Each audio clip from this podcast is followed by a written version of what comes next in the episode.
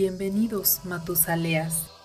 Preparen su pool y elijan sus vampiros, porque Vampire, The Eternal Struggle, está aquí.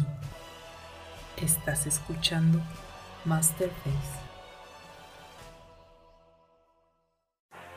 Lord Fiana estaba acorralado. Él sabía que su tiempo estaba contado, sí, lo sabía bien, pero había calculado muy mal. Pensó que esa aniquilación inminente por parte de sus enemigos de la camarilla llegaría mucho después. Y también había pensado que de manos de alguien mucho menos patético. Enfrente de él estaba Masdela, alguien a quien repudiaba tanto por servir como a Madame Gill, como por ser perseguido por tanto tiempo, y esta vez alcanzado. ¿Últimas palabras? preguntó el arconte seguro de la resolución de su persecución. Lord Fiana mantuvo el silencio un momento y luego dijo, Sí, con cuidado. Un disparo le atravesó la cabeza. El sniper había acertado. Silencioso e inesperado, el arconte había sido golpeado. Lord Fiana le debía un favor a alguien, pero ya sería algo con lo que trataría en su momento. Mientras tanto, desapareció en las sombras con su no vida intacta.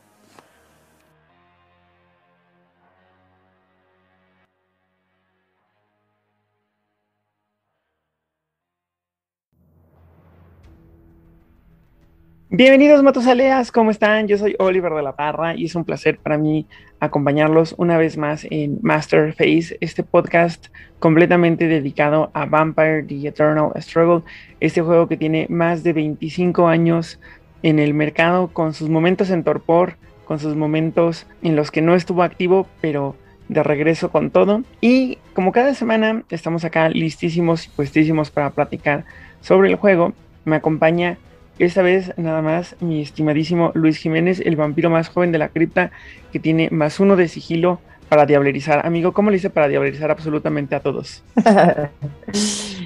pues simplemente andaba con hambre el día de hoy. Pero no, desafortunado que, hoy nada más estamos nosotros dos, pero bueno, aquí vamos a, ver qué tanto juego le podemos sacar al tema, porque la verdad está interesante, o sea, va a ser un, capítulo divertido, creo yo. Sí, yo también creo que es un capítulo divertido, porque mm, vamos a abordar el tema de las acciones para equiparse, ¿no? Es decir, prácticamente vamos a hablar de equipments. Pero el tema con los equipments es que hay un montón, ¿no? Entonces vamos ahí a abordar abordar como el tema de diferentes ópticas y vamos a recuperar algunas cosas ahí que de repente están medio ocultas. Amigo, pero antes creo que esta semana no tenemos noticias, ¿no? No, esta es una de esas semanas así medio áridas en las que no tenemos ninguna cosa novedosa que haya salido alrededor del mundo de tinieblas. Salvo si quieres comentar lo que descubriste hace rato, y a lo mejor que eso puede ser una señal para el futuro. Pues sí, mira, yo creo que sin, sin mandar a noticias ni nada, creo que podremos hablar de de que B, bueno, VDD, la, el website, tiene ahí una aplicación para que la descarguen en sus computadoras. Bueno, yo tengo Mac, entonces tengo ahí ya la aplicación para Mac. Y como bien decías tú, amigo, probablemente esto sea una señal de que eventualmente llegue a, a, móviles, ¿no? Sí, ojalá que sí, ¿eh? porque creo que es algo que, mucha gente en los grupos de, de BTS ha estado pidiendo. O sea, y yo sé que la gente que, administra y que lleva el BDB están ahí, también son muy activos en los grupos. Entonces, la verdad es que no sé qué tan complicado sea el, trasladar una, una cosa como esta a una app pero me queda claro que la gente lo quiere, que ellos están enterados de que la gente lo quiere y entonces a ver si eh, en un futuro no muy lejano tenemos aplicación de esto porque la verdad es que es muy, muy útil. Sí, sí, además es que, mira, yo no tengo nada en contra de Amarante, pero Amarante me falla un montón. Tiene muchos bugs, entonces eso me genera mucho ruido. Fíjate que era una cosa que como que ya tenían, pero pues ya desde que no le dan mantenimiento, pues bueno, todas esas cosas se van agravando de una manera exponencial. Sí, es que no manches, como que el tema de la entropía con los programas es una cosa ahí rarísima porque aparentemente si las dejas continuar, como que los bugs se apoderan, ¿no? Entonces, no sé cómo funciona, pero, pero bueno. VDD ya anda por ahí también para que lo, la descarguen en sus computadoras y mantengan los dedos cruzados para que eventualmente llegue a nuestros teléfonos celulares. Igual para cuando escuchen esto, a lo mejor digo tampoco es noticia, pero para cuando escuchen esto ya habrá pasado también el, el evento de, lanzamiento, ¿no? De, de, New Blood. Así es, así es. Después de que tuvimos que posponer ahí el evento, pero sí. Entonces ya habrá pasado esto y por ahí pues andaremos anunciando cosas o subiendo fotos de, de qué tal estuvo. Es correcto. Pues bueno, amigo, sin más por el momento, vámonos a Vampire Data y pues a ver si, si esta semana lo adivinas. Si quieres adquirir producto para jugar Vampire The Eternal Struggle, contáctanos en nuestras redes sociales. Vámonos a Vampire Data, amigo. ¿Cuántos, ¿Cuántas cartas aliados vienen marcados como Werewolf? Ájale, esa creo que no es tan difícil, pero a ver. No, no, me no, acuerdo no, no, que son como. eh, son como tres de los Gangrel. eh. Oh, mira, que ya tiene efectivamente son tres de los Gangrel. Es que hay unas que sí me sé, porque son tres de los Gangrel. Es el, el de los antitribu, el Black, el Black Spiral Dancer. Es el correcto. De, de las Arimanes también es uno. Está el de los Cardenales. eh, creo que hay uno que no. Hay dos que no vienen marcados, que es el de Anarcas y el otro, el, el que es como doradito. Entonces yo le voy a poner ahí como. ¿Cuántos llevo? Tres, cuatro, cinco, seis, siete. Le voy a poner ocho. No es cierto. Nueve con la ratita. Híjole, amigo. Eh, Te quedaste cerca, pero no, no, son 14. No. No, bueno, no, tampoco estaba tan cerca. No, no, Me no, faltaron un buen. Sí, mira. Eh, Y es que sabes qué? que desde que empezaste con las arimanes ya te faltaba uno, porque las arimanes tienen dos. Tienes Arimanes razón. tienen las al high top. tienen dos. Exacto. Y Tienen a el Ojoyo Haito es el que ya no me acordaba. y a Ojoyo, que además Ojoyo es un Bastet, ¿no? Entonces, también ahí se pone interesante porque ¿cuántos son hombres lobo? Hombres lobo tenemos a Haito, Sí. a Double Dust, que es de los Gangrel, Ajá. a Werewolf Pack, que es de los Gangrel, al Black Spiral Buddy, que es de los Gangrel Ajá. Antitribu, El Garú, y el Garú, ¿te refieres al Cry el Wolf? renegado. El renegado Garú. Ah, ¿no? Renegade Garú, el- claro, Renegade Garú, ajá, Double Dust, El Renegade Cry Garú, Wolf y el Ocean, ¿no? Cry Wolf, Harsomatui. Este yo creo que también entra como un hombre lobo porque este, según yo, es un, un Black Spiral Dancer. Ah, ok, ok. Va, va, va. Ocean también es un. Ocean sí, ¿no? Ajá. Ajá. Eh, y, Y Walk Walks with Might. Sí, esos son todos los hombres lobo. Ahora, los que no son hombres lobo está Ojoyo Hopopskia, que Sí, es que es un, Bastet. El Tunnel Runner, que es un, un este. Ay, ¿cómo se me fue a olvidar? Sí, el. Eh, Ratkin. Ratkin, ajá, exacto. Sí, sí. Ratkin. Ese sí me acordaba. ese me gusta. El que no acordaba era de la araña. El Ananasi Vampirófilo, ¿cómo crees? Claro, es que además de los gurús, ya ni me acordaba que esos también tenían. es de los Guruji. Luego nos vamos hasta los, hasta los Remnants of the Endless Storm, sí. que es el, el Simba. Y Sí. Samuel High, que es una chingadera. No, bueno, sí, de Samuel Hyde ya ni me acordaba. O sea, no, ni, ni, ni siquiera me acordaba que existía la carta. Tienes toda la razón. Sí, sí, es correcto. Ahí están, ahí están todos los, los, los hombres lobo que vienen como aliados, porque si no me equivoco, debe de haber al menos un par que vienen marcados como master. Es porque de menos, de menos, de menos me acuerdo que está el, el Glasswalker Pack, ¿no? Ah, claro, sí, sí, sí, sí, sí, la cosa esa de los Giovannis. Y sí, sí, es correcto. Y, y está la otra, la que te descarta, ¿no? El Lupin. El Lupin Assault. Exactamente. Es correcto. Entonces, bueno, esos son, ese es el dato de la semana. Eh, que no sé, o sea, antes de saltarnos al dato, a, a lo que sigue, respecto a los hombres lobo, ¿te parece que están bien retratados, amigo, en el juego? ¿En qué sentido? O sea, como de las habilidades que tienen ellos así en su mundo que los hayan traído a BTS. Ajá, sí, o sea, ¿te parece que, que les hacen justicia? ¿Te parece que... ¿O qué opinas de los... Es que, ¿sabes qué? La verdad es que ahí, eh, confesión para Aidan, que seguro nos escucha, yo me he atrasado un montón escuchando eh, Nación Garú, pero por lo menos creo que en la parte de eh, que se van regenerando, es algo que me gusta mucho, que todos los Garús tienen esta cosa de que se regeneran, ¿no? Eh, pero fuera de eso, la cuestión es que son de pronto tan, no sé, tan diferentes entre sí. O sea, por ejemplo, entre el Double Deuce y el Renegado Garú, o sea, es un mundo de diferencia que no te sabría decir qué tan bien retratados están por a lo mejor, no sé, si uno viene de una... eh, De una tribu Se me olvida de otra, cómo- ¿no? Ah, o, o de una tribu que son de, es- de la fase distinta de la luna, ¿no? Y que entonces... Ah, no claro, de los auspicios. Exacto. Entonces la verdad es que ahí esa- esa parte sí me queda un poco, un poco lejos. Pero Mm. hay otras cosas las que sí. O sea, por ejemplo, el, el Tunnel Runner, la verdad es que es una cosa que me gusta un montón. O sea, que tenga, que sangra, que pueda obtener sigilo, que además puede jugar animalismo, ¿no? Cosillas así. Incluso el Ananasi se me hace también una cosa ahí de pronto interesante. Pero creo que no todos están tan bien representados, pero justamente por eso de que al final empaquetan a todos como werewolf y, les hacen eh, pues sí, no sé, como tabla rasa entre todos, que luego las, las diferencias de algunos se pierden un poquito.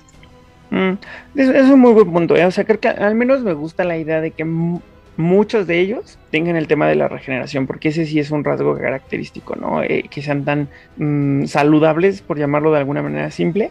Creo que eso, eso les hace justicia a los hombres lobo como, como raza, pues. Yo creo que también a lo mejor es difícil, ¿no? De repente hacer un, como darle un sabor tan especial a cada uno de ellos, cuando pues al final del día solo es un aliado, ¿no? Tendría que ser ahí Sí, como exacto. muy complicado. Y me gustaría ver, pero también habla un poco de lo, de los, de, de lo difícil que son verlos y encontrarlos y lidiar con ellos. Me hubiera gustado ver a todos, ¿no? Porque ya vimos a Nanasi, ya vimos Ratkins, pero me encantaría ver un Mocolé o me encantaría ver, por ejemplo, un... eh, eh, ay, esos que me gustan un montón, un Naga, ¿no? Por ejemplo, creo que estaría Claro, buenísimo ver sí, sí, a sí. toda la toda la variedad, aunque fuera uno, digo, no es como que no hayan O, o- mil. aunque fuera como simplemente referenciado, ¿sabes? Porque, por ejemplo, el Mocolet tiene su carta de su sangre ahí con los Sí. setitas y todo, ¿no? Pero nos faltan por ahí otro universo de, de criaturas cambiantes que estaría padre que también tuviera sus referencias. Claro, porque además hay un montón, ¿no? O sea, están, o sea, las razas cambiantes son un montón y más si luego de repente visualizas cómo cambian tan drásticamente cuando son los Genge Yokai, ¿no? La, la- los, las razas cambiantes en Oriente. Sí, sí, sí, exacto. Pero bueno, eso respecto al dato de esta semana, amigo. Y ahora sí, vámonos a hablar sobre equipos. ¿Quieres saber más sobre Vampire the Masquerade? Escucha Juárez by Night del Círculo Interno y descubre todo lo que tiene World of Darkness. Disponible en Spotify y otras plataformas. Y esta semana vamos a estar hablando de equipos, pero como hay un mar, literal, un mar de equipos, vamos a hablar únicamente sobre los equipos que están relacionados con combate. ¿Es correcto, verdad, amigo? Sí, así es. Un tema, la verdad, bien interesante, ¿no? Sí, y mira que, que esta, esta vez no empecé diciendo cómo es el tema de, de los equipos en el juego de rol, pero porque la verdad es que es también sumamente amplio. O sea, los equipos en los juegos, de- en Sí. el juego de rol puede ser casi como, eh, eh, como cuando estuvimos hablando de acciones, ¿no? Que, que, pues, básicamente es el, el core del juego, lo que vayas a hacer. Aquí lo que puedo decirte es que sí hay cosas que de repente están relacionadas con el lore, pero también hay muchas que hablan como de la construcción que está alrededor de tu personaje, ¿no? Si tu personaje... Que mira, yo es que yo sí tengo una pregunta para ti. A sea, ver. como, como jugador experimentado del rol. Eh, ¿Tú qué tanto sientes que el tema de, de los equipos, que por ejemplo en BTS es tan común, qué tanto sientes que esa experiencia sí la, eh, digamos, como que sí la vives en el juego de rol? O sea, tú jugando rol, ¿qué tanto como vampiro vas y, te agarras una pistola para ir a lidiar con otros vampiros, por ejemplo? Mira, yo creo que, sa- ¿sabes qué? Me, me gusta mucho cómo, cómo planteas la pregunta, porque en realidad sí hay una, una similitud muy interesante entre el juego de rol y el juego de, cartas respecto al equipo. Y es, yo podía ser un Malkavian genérico que vivía por allí en el mundo haciendo mis cosas de Malkavian, o podría ser un Malkavian que se distinguía por traer un, un lanzallamas. Y eso creo que pasa igualito en el juego de, de cartas, ¿sabes? O sea, puedes levantar a tus Malkavians, aunque sabemos más o menos lo que van a hacer sí o sí, pero está entre ellos el Malkavian que trae el lanzallamas, ¿sabes? Entonces, como que de repente tener ciertos equipos que distinguían o ayudaban a, a que tu personaje se distinguiera de los demás toreadores o incluso en su propia cuadrilla, ¿sabes? O en su propia manada. Eh, que fueras el Ravnon que, el Ravnos que traía la espada bastarda, pues como que si eras el Ravnos con la espada bastarda, ¿no? O sea, como que hablaba un poco de la profundidad de tu personaje, como que lo accesorizaba y, le daba un sabor diferente. Cosa que se, sí se siente muy retratada en el juego de cartas, ¿no? O sea, de nuevo, mi ejemplo no es lo mismo tener al vampiro A ahí nada más solito a tener al vampiro A con un equipo. Y a veces no necesitas ser un equipo especialmente poderoso, ¿no? A veces con una simple pistola, ya Sheila Mesarín pasaba de ser el toreador con más uno de bleed a aguas con el toreador que más uno de bleed porque trae una pistola. No sé si esto más o menos ayuda a Claro. responder tu pregunta. No, la, la verdad es que sí, ¿eh? Y, y mira, nada más ahí como para, para seguir con esto. eh, a mí, por ejemplo, además, no sé qué... eh, no sé además si son los mismos clanes que tenemos muy identificados con los equipos aquí en el juego de cartas, los mismos que se asocian con los equipos en el juego de rol, ¿no? Por Mm. ejemplo, para comentar un poquito, ¿no? Nos vamos metiendo en tema. A mí, por ejemplo, el tema de los equipos, sobre todo estos de combate, los tengo súper asociados como que son apéndice de ciertas disciplinas y por consiguiente de ciertos clanes, ¿no? Por ejemplo, yo tengo muy asociado a que eh, pues el Celerity, el Auspex y el Fortitude son disciplinas que de una u otra manera las dinámicas que generan te llevan a combatir sin que sean disciplinas que te hacen provocar daño. O sea, te ayudan en otro montón de cosas, a resistirlo, a bloquear y generar el combate, a todo lo que te da el Selecti, pero no generan daño. Entonces yo tengo muy asociado clanes como el Toreador, como el Malkavian, como el um, Gangrel Antitribu, cosillas así, los tengo muy asociados a, a, que son los que se equipan. Pero no sé, por ejemplo, si en el juego de rol pasaba una cosa similar. Mm, es que yo creo que en el juego de rol dependía más como del concepto de tu personaje, ¿sabes? Y ya dependía del concepto de tu personaje como que bajabas a qué equipo podía tener, ¿sabes? Porque por ejemplo, un amuleto suena muy no combativo, pero un amuleto lo podría tener de repente un Ravnos o un Salubri o un Malkavian o de repente hasta un Giovanni, un Heraldo de las Calaveras, ¿no? Pero ya un arma de fuego sí tenía que ser alguien que le diera un uso por concepto y, si además se empoderaba por las disciplinas, pues de repente también, ¿no? De repente también, eh, eh, pues se, sentía como más natural.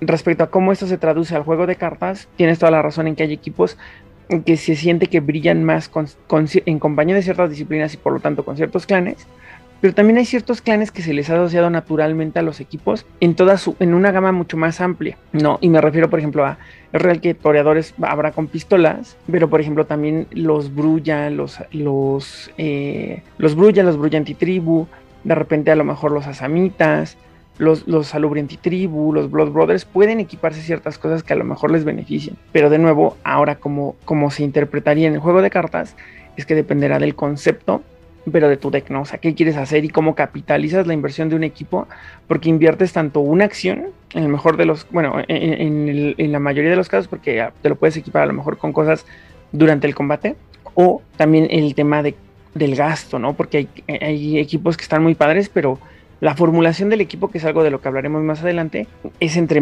entre más beneficios, pues obviamente más caros. Entonces, lo que yo creo aquí es que o sea, sí, sí hay clanes que se siente que naturalmente van con equipo y estoy completamente alineado a la idea de, que las disciplinas empoderan los equipos, pero no es único, ¿no? Porque en el juego de rol hay diferentes tipos de equipo, ¿no? Y que también los hay acá. Por ejemplo, los libros. Sí, sí, sí, sí. Es un equipo que, que de repente en el juego de rol no tiene el mismo impacto que un que trae una pistola, pero el impacto a nivel a lo mejor trama o a nivel ocultismo puede ser muy grande. Claro, claro, claro.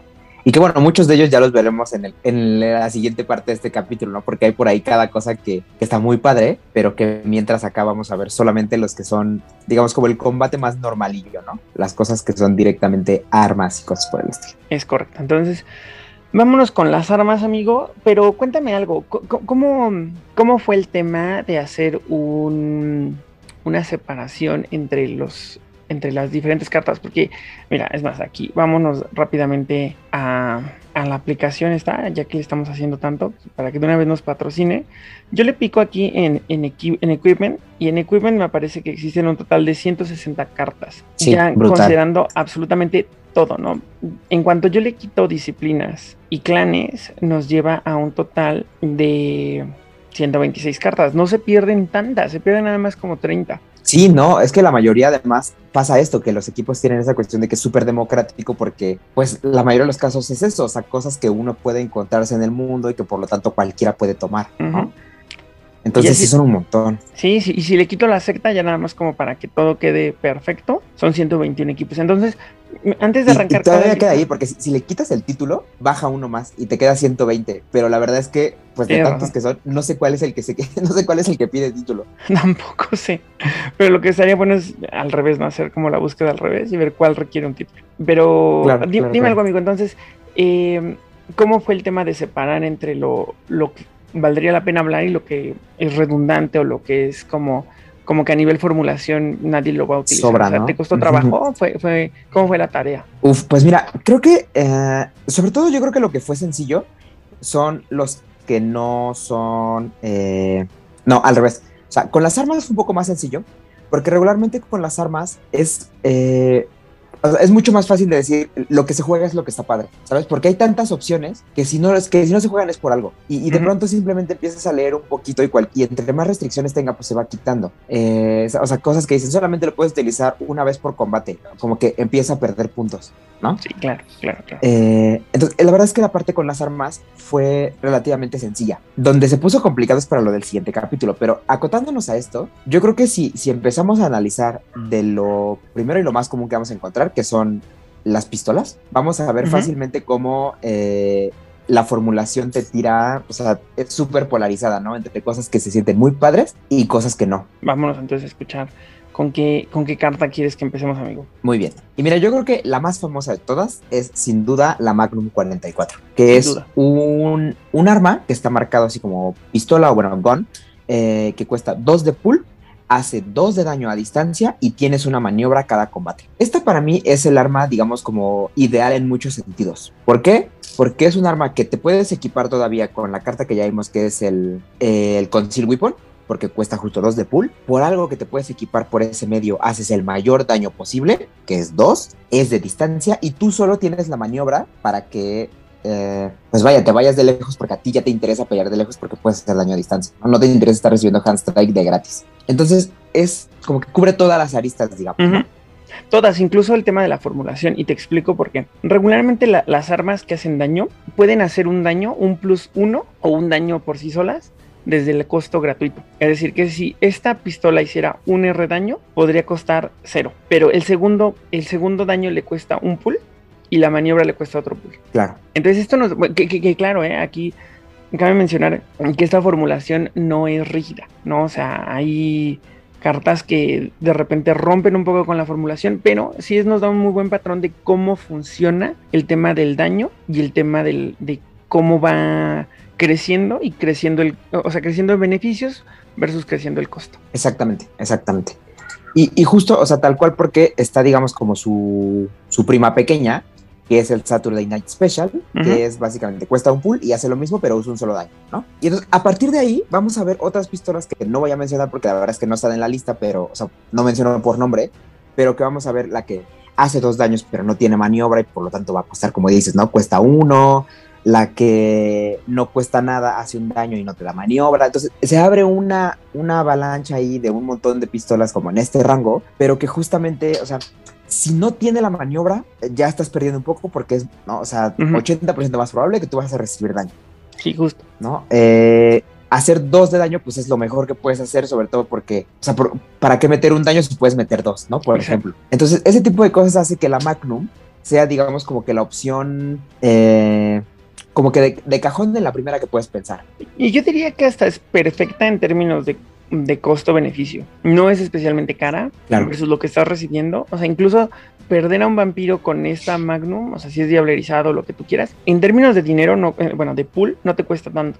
Digo, no, no te duele tanto, ¿no? No, no, no. Que, la diablericen y se la queden, eso es un dolor horrible y que está por arriba del, del, del de costo, pero me parece que es la carta en términos de combate y de armas de fuego, como bien lo mencionas, como que la básica y a la que siempre nos dirigimos cuando pensamos en meter pistolas. Exacto. Y sobre todo además porque pues fue popularizada por el arquetipo, ¿no? O sea, cualquier eh, arquetipo de pistoleros más famoso el toreador, pues es, es el de la Magnum porque el Celerity le sacas un montón de provecho, ¿no? Tiras un blur con esto y estás metiendo 6 de daño con una sola pistola. Y que es una carta que además llegó desde Jihad y luego pasó por Betes, Sabbath Wars, Sabbath Normal, Camarilla Edition, Legacies of Blood, y luego llegó a First Blood y llegó incluso a Fifth Edition. Y viene una. Así es, así es. Oye, y aquí un poco además también como para, para hacer una apología de Nene Thomas, el primer, la primera Magnum era de Nene Thomas con esta vampira de pelo azul y la calavera, que la ves todo menos la Magnum, pero en una ilustración muy padre, ¿no? Sí, la verdad es que esa ilustración a mí me encanta, ¿eh? O sea, porque e, esa, de, sí me da ese sabor de un vampiro usando una Magnum. ¿Sabes? O sea, la nueva, vaya, está bien porque sobre todo pone el foco en donde, en donde tiene que estar, pero ya se siente como un objeto en el mundo ahí un poco random frente a la otra que es eh, de verdad el vampiro super gótico punk me va a balasear. Exacto, es que creo que era el tema de, del vampiro de los noventas, súper pelo azul, vestido en cuero de negro y eso, Y la nueva Magnum es que es como medio, como que está entre lo abstracto y lo figurativo y como que, digo, no es una mala ilustración, solo creo que tiene unas cosas raras, ¿no? ¿Sabes qué es lo, a mí lo que no me termina de gustar? Que la... que no resalta, o sea, me hubiera gustado que le hicieran, ¿sabes? Como que brillara más la cuestión de la pistola porque se pierde mucho entre todas las sombras de la imagen en general. Que la sumearan un poquito, o sea, si haces suma eso y le recortas un poquito de los bordes, porque además hacia abajo y hacia la derecha no hay nada. Sí, no, sobre todo porque es que además, de verdad que no te queda claro hasta que la ves como 50 veces, que lo rojo es un pantalón, que lo morado es una playera, y que lo azul es como el cielo nocturno y que unas manos la están agarrando, ¿sabes? Sí, o sea, según es una sombra, ¿no? Lo del cielo lo azul es la sombra del que está generando la pistola y la persona, creo, eh, creo. Según ¿Verdad? O sea, es que justo se siente así, o sea, como que son cuatro colores aventados random y una forma medio borrosa de una pistola. Entonces, sí, la verdad es que la nueva ilustración, por mucho que ya estoy muy acostumbrada a ella, no me encanta, sobre todo cuando la comparas con la vieja. Justo. A favor de la composición podemos decir que la pistola está justo en el centro y que eso en términos de composición pues ayuda a que la veas, pero tampoco lo soluciona todo, ¿eh? Sí, exacto. Pero bueno. Entonces, nada más para, para acabar un poquito con el tema de pistolas, eh, lo que sí tiene su hermana pequeña, el Saturday Night Special, es que de pronto el hecho de que sea más barata hace más fácil que combe con otras cosas, ¿no? Por ejemplo, ya cuando estuvimos viendo las cartas de combate, Vimos por ahí todos los sames, vimos la que te deshace la pistola pero metes a grabados. Claro. Y entonces, pues bueno, ideal con esta, ¿no? Porque tú te vas de lejos, no vas a recibir el daño, vas a meter el agravado y vas a reventar al otro. Pero pues si prefieres perder pool, eh, pues pierdes uno y no dos que te cuesta la máquina, ¿no? Claro, claro. Que ahí a lo mejor si vas a hacer esas cosas y llevas Rorschach, a lo mejor el tema es balancear, ¿no? Si voy a perderla claro. y no tengo el Rorschach en mano, a lo mejor la Saturday pero si la voy a, si no la voy a perder porque si lo tengo, entonces man. Así es, así es. Entonces, bueno, simplemente eh, que no quiere decir que la Magnum, por mucho que sea, digamos, como que la que es redonda en todo sentido, mm, tampoco quiere decir que sea la mejor en absolutamente toda la situación. Me, me encanta que lo abordes de esa manera porque tienes un muy buen punto en que habrá escenarios en que incluso a lo mejor por los costos de los vampiros o por la cantidad de veces que strikean adicionalmente, te conviene a lo mejor una Magnum. Exacto. O incluso, ¿sabes qué? Digo, no te conviene por la Magnum, sino la otra, perdón. Exacto, sí, sí, sí. Porque también, o sea, no mencioné yo dentro de estas cosas el quimerismo, pero ya ves que el quimerismo también tiene sus cosas de... Ah, para jugar con equipos, ¿no? Entonces, de pronto, si tú sabes que vas a tener ahí tu tu más reality, ¿no? Ya tienes dos, tres más reality, pues con una Saturday Night vas a estar pegando de cinco, ¿no? No necesitas irte siempre a la máxima. Entonces, bueno, va a haber combos ahí especiales donde la Saturday Night está, está muy bien. Y de nuevo, me gusta porque significa que hay opciones, ¿no? A pesar de que esa es una carta que se siente como súper básica, las opciones no están de más. Exactamente. Y entonces, bueno, ah, nada más, eh, ¿quieres comentar otra cosa? Pasamos a no, justo te iba a preguntar qué cartas seguías. Ah, muy bien. Eh, continúo con, nos vamos un poco, digamos, a lo caro, ¿no? Porque ya vimos las que son eh, que están muy bien dentro de lo barato, pero vamos a ver ahora las opciones caras y un poquito cómo, cómo le saca uno provecho a esos que son. Yo creo que el más clásico, y ahí sí también no hay, no hay mucho para dónde irse, es el rifle de asalto. Totalmente. ¿no? O sea, cuesta 5, o sea, es un montón, pero de nuevo entra en la formulación porque metes 4 de daño, ahí estás pagando 4 de pool y además tienes tu maniobra y ya está, ¿no? 5 por 5. Sí, que también es una carta desde Jihad, que más o menos siguió el mismo camino. Bueno, no es cierto, el, rifle de asalto, a pesar de, haber llegado a Jihad, solamente fue Jihad, Betes, Camarilla Edition, Third y Keepers of Tradition. Y Keepers. Eso explica por qué se han cotizado, ¿eh? porque realmente no hay tantos rifles de asalto como, bueno, a lo mejor está bien de esa manera, pero como necesitaríamos de repente para algunos decks. Exactamente, así es. Es que ahora, el tema es ese, porque al final con los equipos, lo que sí sucede y que yo creo que esta carta es el ejemplo perfecto, es que no nada más es una cuestión de... O bueno, a ver, no, lo voy a reformular. Que por mucho que los equipos estén, digamos, sean la mayoría genéricos y que cualquier hijo de vecina pueda ir por un rifle, eh, necesitas tener todo un armado atrás para saber cuándo meter el rifle y cuándo no. O sea, por ejemplo, yo tengo muy asociado que el rifle es para, para Justicars y para Inner Circles, porque esas cosas están cara que te lo traes de, que te lo traes de Alastor. o, a través de un Alastor. O es de Anarcas porque eso se lo traen con, con Hacker Space. Claro. Pero si no estás en las condiciones, difícil, ¿no? Sí, tal cual, porque, o sea, básicamente hay vampiros que cuestan lo que cuesta tu rifle de asalto, ¿no? Ajá, exacto. O sea, puedes sacar vampiros. O sea, un Beetleman que te destroza toda la mesa eh, cuesta menos que el rifle de asalto. Sí, justo, justo, justo. Una Ingrid ruso que puede llegar a hacer maldades turno uno, cuesta menos que un rifle de asalto. Y no sé si, si estamos como saltándonos algo, porque ya ves que luego arrancamos en segundo amigo. Respecto al, al tema de equiparse, a lo mejor podríamos mencionar brevemente que equiparse es una acción no dirigida que siempre va a uno de sigilo a menos que algo indique lo contrario. Claro. Y a lo mejor también hablar respecto a estas maniobras. Si yo decido utilizar la maniobra del rifle de asalto o utilizar la maniobra de, la, de las pistolas que mencionamos anteriormente, estoy comprometiendo mi, mi strike.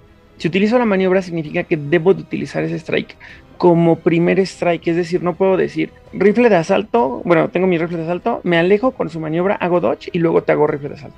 Sí, no, exactamente. O sea, cuando tú haces un... Finalmente, el... Pues es todo por el wording, ¿no? O sea, no dice arma con maniobra opcional y después strike tal. O sea, es strike con todo junto. Entonces es lo mismo que tirar unos eh, murciélagos de animalismo, por ejemplo, o un slam de potence, que es la maniobra va junto con el golpe y no puedes cambiarlo a, a la mitad. Exacto, exacto. No puedes interrumpirlo con algún otro strike o con algún otro. Todo va. Exactamente. lo que sí, y, fíjate que qué bueno que lo mencionas porque yo tenía esa duda, es que es solamente te condiciona el primer strike, ¿no? Es correcto. O sea, si tú haces adicionales, ya puedes hacer otra cosa. Totalmente real, totalmente real, porque entonces ya cumpliste todo el texto. No, ya te alejaste y ya hiciste tu strike. Después de eso, ya lo que tú quieras hacer ya dependerá del texto de las otras cartas. Exactamente. Entonces, eso, por ejemplo, es, bastante útil porque muchas veces a lo mejor con un, eh, con un toreador, por ejemplo, tú puedes reventarle... Eh, y lo hemos visto. Exacto, o sea, revientas dos golpes de pistola y el tercero de tu, de tu blur, o sea, tu normal y los dos de blur, el tercero es un Majesty para que te endereces y vuelvas a, a, bloquear, ¿no? Sí, o estás jugando con los asamitas y entonces, eh, bueno, con los nuevos Banu Hakim, metes con una pistola y luego, eh, no sé, robas sangre o, o sea, robas dos veces después o robas sangre y luego metes otra pistola, o sea, al final como que ya con adicionales y el Celerity te brinda estas oportunidades que, que de normal no puedes hacer, ¿no? Es correcto, es correcto. Y pues respecto al... Ajá. Nada más lo que sí quiero mencionar es que eh, más allá de, de, esta parte del ruling del strike que se siente mucho más técnico, yo creo que lo que sí podemos platicar un poquito es de la acción que te toma irte a equipar, ¿no? Porque al final eso es muy importante. La gran diferencia también entre el rifle de asalto y la Magnum 44 es que si tú sabes que eres un arquetipo, o sea, si la gente identifica que eres un arquetipo que depende de tus equipos, no importa si es una Magnum, no importa si es una Saturday Night, te lo van a bloquear y van a hacer todo lo posible por bloqueártelo y evitar que, que te pongas eso.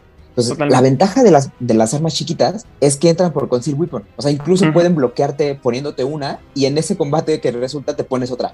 Eh, tal cual. Pero, con el rifle de asalto no puedes hacer eso. O sea, o, lo pasas con sigilo o, o depende de la engañas de otra manera para ponerte esa cosa. Porque por ahí está el Disguised Weapon, que es de ah, bueno, claro, sí, de, de ya, ¿no? Ya dependes de una disciplina. Pero sí, es un muy buen punto, eh, porque además estás sacrificando la acción, ¿no? Y si no la pasas, significa que tu vampiro quedó girado, entró en combate sin el equipo, quién sabe cómo le fue, y tiene que volver a esperar a que le salga, porque al, eh, al ser bloqueada, la carta se va a ir al descarte. Exactamente, exactamente.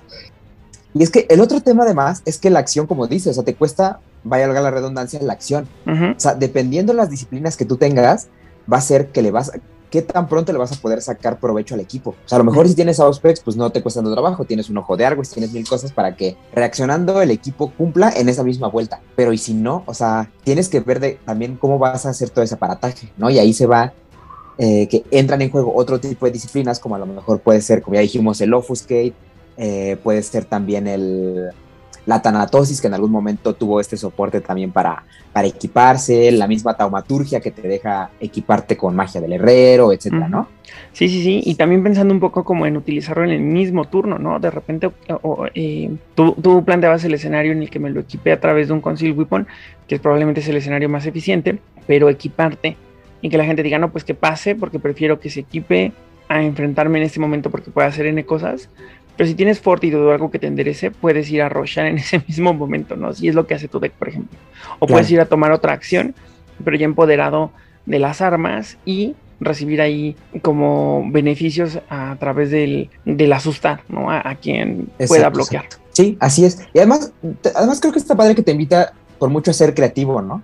O sea, yo he visto mucha gente que en mazos, por ejemplo, que lo que buscan es bloquear, eh, o, bueno, sí, o, el rush o lo que sea, ¿no? Eh, no, no tomas, nunca buscas hacer la, la, opción de equiparte, ¿no? O sea, te esperas hasta bloquear a alguien, mejor metes cartas de rush y directo vas y le pegas porque entonces metes con el Conceal Weapon y ahí la sacas, o sea, Exacto mil maneras para, para poderte poner un equipo que no es nada más el, el, tomar la acción, ¿no? Y siempre que tú puedas hacer algo para hacer más eficiente ese camino, pues siempre va a ser la mejor opción. Sí, yo, yo de eso tengo una idea, una idea, un recuerdo muy divertido, que creo que ya lo he contado como mil veces. Si ustedes nos escuchan y son de esos fans que se acuerdan de lo que de lo que se dice los programas, seguramente eh, dirán, ah, sí, Oliver ya lo dijo tantas veces, pero hay una historia muy divertida cuando yo jugaba con toreadores antitribu e hijas de la cacofonía, porque se me hacía que estaba divertido que tuvieran disciplinas en común y eso. Recuerdo perfecto que Sheila Mesarín se fue a poner una pistola, porque además lleva pistolas, no me acuerdo qué hacía el deck, pero imagínate, ¿no? Ya lleva pistolas. Entonces Sheila Mesarín va y se pone una pistola, la bloquea mi, mi presa, y creo que fue Angela Preston que hace eh, eh, Siren's Lore. Entonces entra en combate con, con, Angela Preston. Angela Preston hace Concealed Weapon y se pone la pistola. Y Sheila Mesarin continúa la acción para ponerse la pistola. ¿no? Entonces fueron dos pistolas en la misma acción. Claro, brutal. Sí, sí. Mejor, escenario más eficiente, difícil, ¿no? Pero es lo divertido. ¿Con qué carta quieres que avancemos, amigo? Pues mira, nada más como para hacer el comentario, este, están ahí otras dos opciones como que me parecen un poco similares a, mm. a este rifle, que son uno el, el AK-47, que es interesante porque, digamos, hace básicamente lo mismo de los cuatro daños, pero repartidos.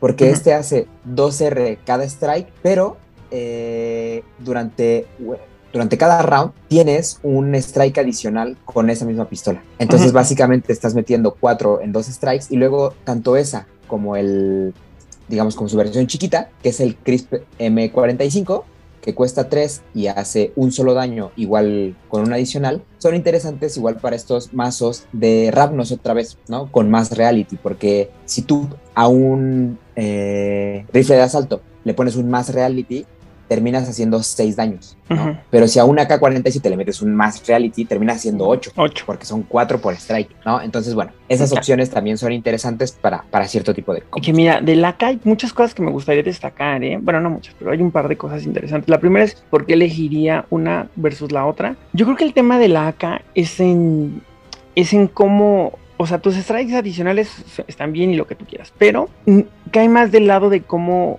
tiene que lidiar con el strike el, el oponente. ¿Sabes? Porque si yo le hago dodge al rifle de asalto, dodge todo el daño. Aquí si le hago dodge al rifle de asalto, dodge, eh, digo, a, la AK, solamente dodge dos de los cuatro daños. Sí, es verdad, es verdad. si me gasto una carta que me prevenga todo el strike de la, de, del oponente, me prevengo dos, no me prevengo cuatro. ¿No? Versus el rifle de asalto que sí te prevendrías todo. Entonces creo que el rifle de asalto de repente tiene ahí un, un tema que no, no es tan valorado, pero yo creo que es porque no vimos muchos. Esta es una carta de Lords of the Night rara de, del 2007 que yo vi una físicamente, pero nunca tuve una. Sí, tienes toda la razón, ¿eh? Y, y, y ojalá que, que, impriman más, porque finalmente, o sea, vaya, con Celerity, pues a lo mejor sí le sacas más provecho al, al rifle de asalto porque el strike extra que te da el AK-47 es limitado y ya no le puedes agregar otro. Pero, eh, pero para mazos que no lleva Celerity, esta carta tienes toda la razón. O sea, me sumo completamente a lo que dijiste. O sea, prefiero una Stanislava. Eh, bueno, vaya, o sea, sí tiene Celerity, pero pocas veces lo ocupa en combate. Eh, con un AK-47 que con un rifle de asalto, ¿no? O sea, igual son cuatro daños, pero repartidos lo pones más difícil para el oponente. Aunque sí. Exactamente, y, muy, muy, en la tónica de lo que pasaba con la Saturday y la Magnum, no son iguales para todos los escenarios. Si llevo Celerity, prefiero hacer el, el, Additional Strike con mi propia carta que con la carta, que con la, el texto de la AK y hacer otros cuatro, ¿no? Exacto, exactamente. Sí, sí, sí. Y bueno, ya más o menos un discurso similar, pero bajado al otro que mencionabas, ¿no? Sí, exacto, exactamente.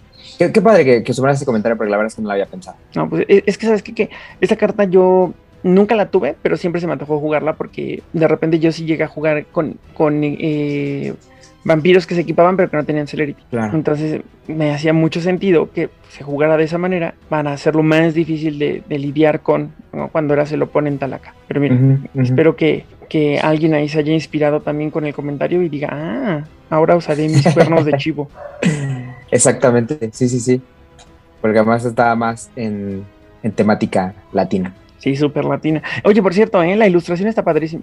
Franz sí, esta, esta ilustración me gusta muchísimo más. O sea, yo creo que de las ilustraciones de armas, esta se me hace de las que son más joyitas entre todo. Es que no solamente me, me gusta, mejor dicho, me gusta porque no está retratando la agresividad del arma misma, sino la agresividad situacional, ¿no? O sea, tiene un pedazo de cabeza volado y un pedazo de pecho volado, ¿no? En el combate y se ve la sangre atrás embarrada.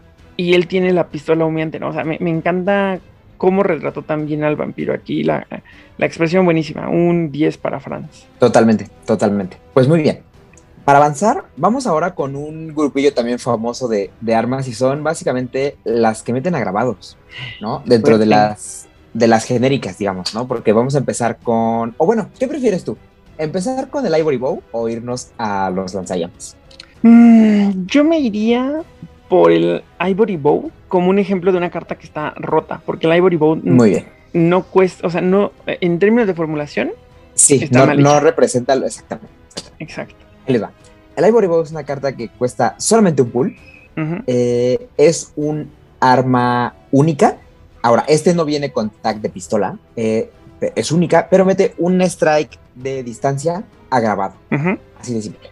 ¿no? O sea, es que no necesitas más. Yo creo que esa, es un poco la belleza del Ivory Bow, ¿no? Eh, son de esos equipos que, independientemente de la situación en la que tú estés, o sea, no importa lo que estés jugando, si puedes bloquearlo, lo pasas. Sí, tal cual. Es un riesgo demasiado grande como para tenerlo ahí todo el tiempo. Sí, exacto. Es que, es que ese es el tema. O sea, este no es un retainer que a lo mejor en algún momento le vas a poder pegar y lo tumbas. O sea, tampoco es que sea súper común esas cosas que, que, rompen o que roban armas. O sea, y va a ser un recurso ahí muy, muy estable que por mucho que tú tengas fortitud, que por mucho que tú tengas animalismo, no vas a poder lidiar con eso todo el tiempo y eventualmente te va a tumbar. Sí, totalmente de acuerdo.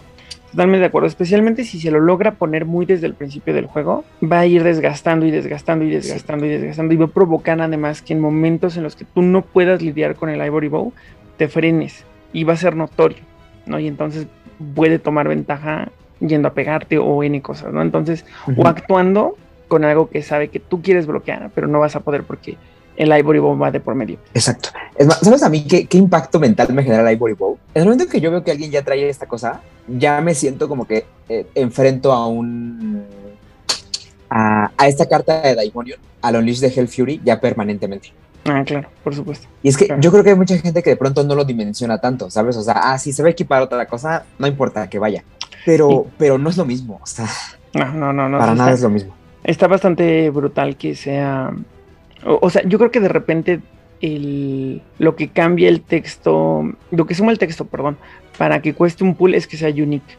Sí, exactamente. Porque es como el condicional que te pone para que no todo el mundo traiga un Ivory Bow. Sin embargo, no sé realmente si es suficiente condicionante. Porque, ¿cuál es el peor escenario? Que te lo contesten. Nunca en la vida he visto que se conteste un Bow. Yo de que sí lo he visto, pero es que a ver, vamos a explicar un poco aquí el tema, ¿no? Y es que eh, el agravado del Ivory Bow tampoco es, vaya, como que la panacea. O sea, hay que saber en qué mazo va y en qué mazo no. O sea, hay es, una razón muy específica por qué el, el, mazo, por ejemplo, dentro de los Fierce Blood que traía el Ivory Bow es un Tremer. O por qué cuando salió en Keepers of Tradition venía en un Toreador. Que es básicamente eh, el Auspex le hace mucha justicia al Ivory Bow, ¿no? O sea, cualquier mazo que pueda, eh, que constantemente te vas a estar topando con él, ese es el que, ese es donde es peligroso. Uh -huh, o sea, por ejemplo, viene, claro, viene ahora en el ministerio y lo que quieras, pero no funciona de la misma manera. Es que sabes que, bueno, que, que, a lo mejor desviándome un poquito de lo que estás mencionando, de nuevo el costo no me da porque además es un daño a rango. Rango, sí. Que se puede utilizar a rango o de cerca, no está condicionado. No Exacto. sé, no sé, a lo mejor querían crear aquí un arma muy icónica, muy dura y pues así fue como le salió a través de la formulación, que de nuevo tenemos esta carta desde BT, digo, desde Jihad y pasó por BTs, por Camarilla Edition, Third, Keepers of Tradition, eh, First Blood, que como mencionas bien en Tremer y ahora en quinta edición en, en, en, los de Anarchs, en el Ministerio. Brutal, el Ivory Bow. Y no sé si sí. tiene lore, ¿eh? la verdad es que creo que no tiene lore. Creo que no, pero que estaría padre, ¿no? Uh -huh, sí, sí, estaría padre. Pero mira, tengo que, no, no me viene a la, a la, mente ahorita nada muy concreto, pero estoy casi seguro que debe haber algo en donde ese uno de pool eh, renta. O sea, debe, me, ¿te acuerdas de todo este tipo de cartas que de pronto era como, róbate una locación que cueste tal, ¿no? Y según yo con equipos pasa algo similar, en donde creo que el hecho de que cueste uno de pool de pronto pesa, pero vaya, o sea, es que es tan situacional que o sea, si no me viene a la, a la, mente el nombre es porque de todos son cartas que no se juegan. Híjole, a lo mejor, ¿eh? Pero no lo tengo nada presente. Como mencionas, si no lo tenemos presente, a lo mejor es por algo.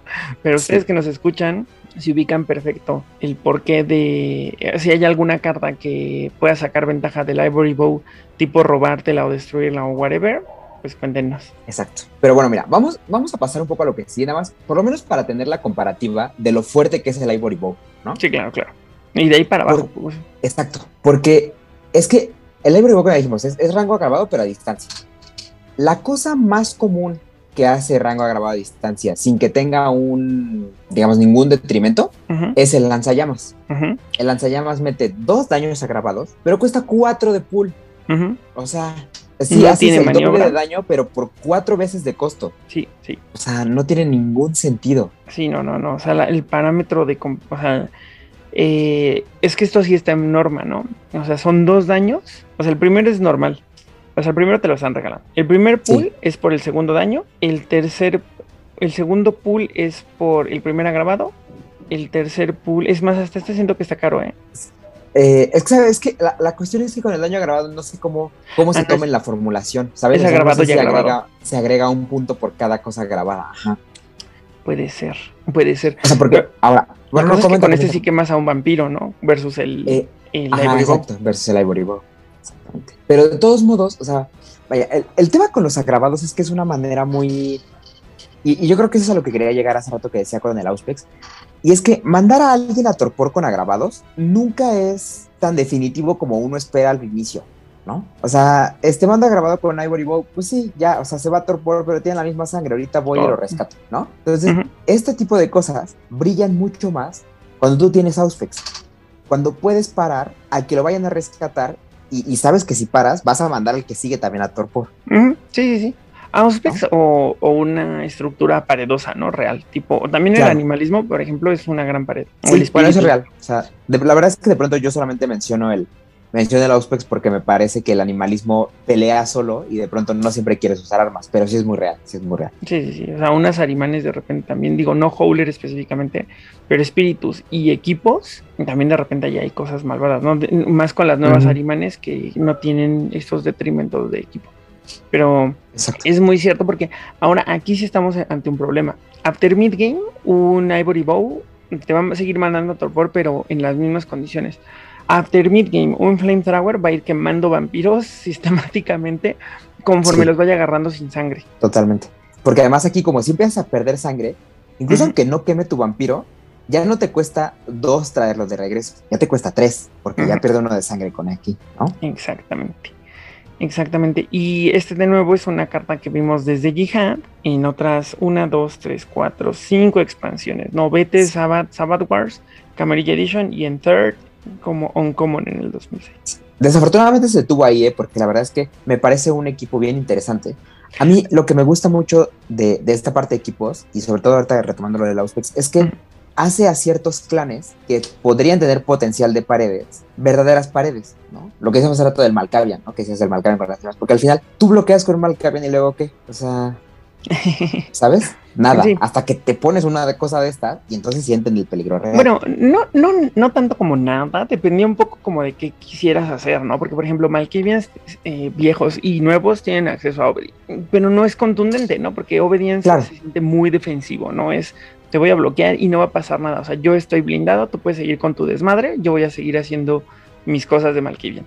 Pero un Malkavian con un Flamethrower es, ok, ya hay que pensarlo un poquito si realmente quiero que me agarre. Y además cambia mucho la estructura del deck, porque ahora no solamente se siente como este, este clan que está a la buena de Dios de que siempre tenga sigilo para poder pasar sus acciones, y es sumamente pasivo cuando no es su turno, ¿no?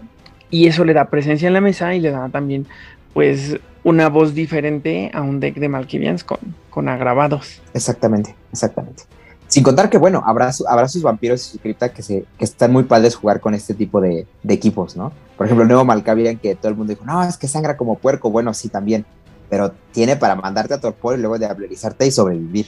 Totalmente. totalmente para diablerizarte, sobrevivirlo.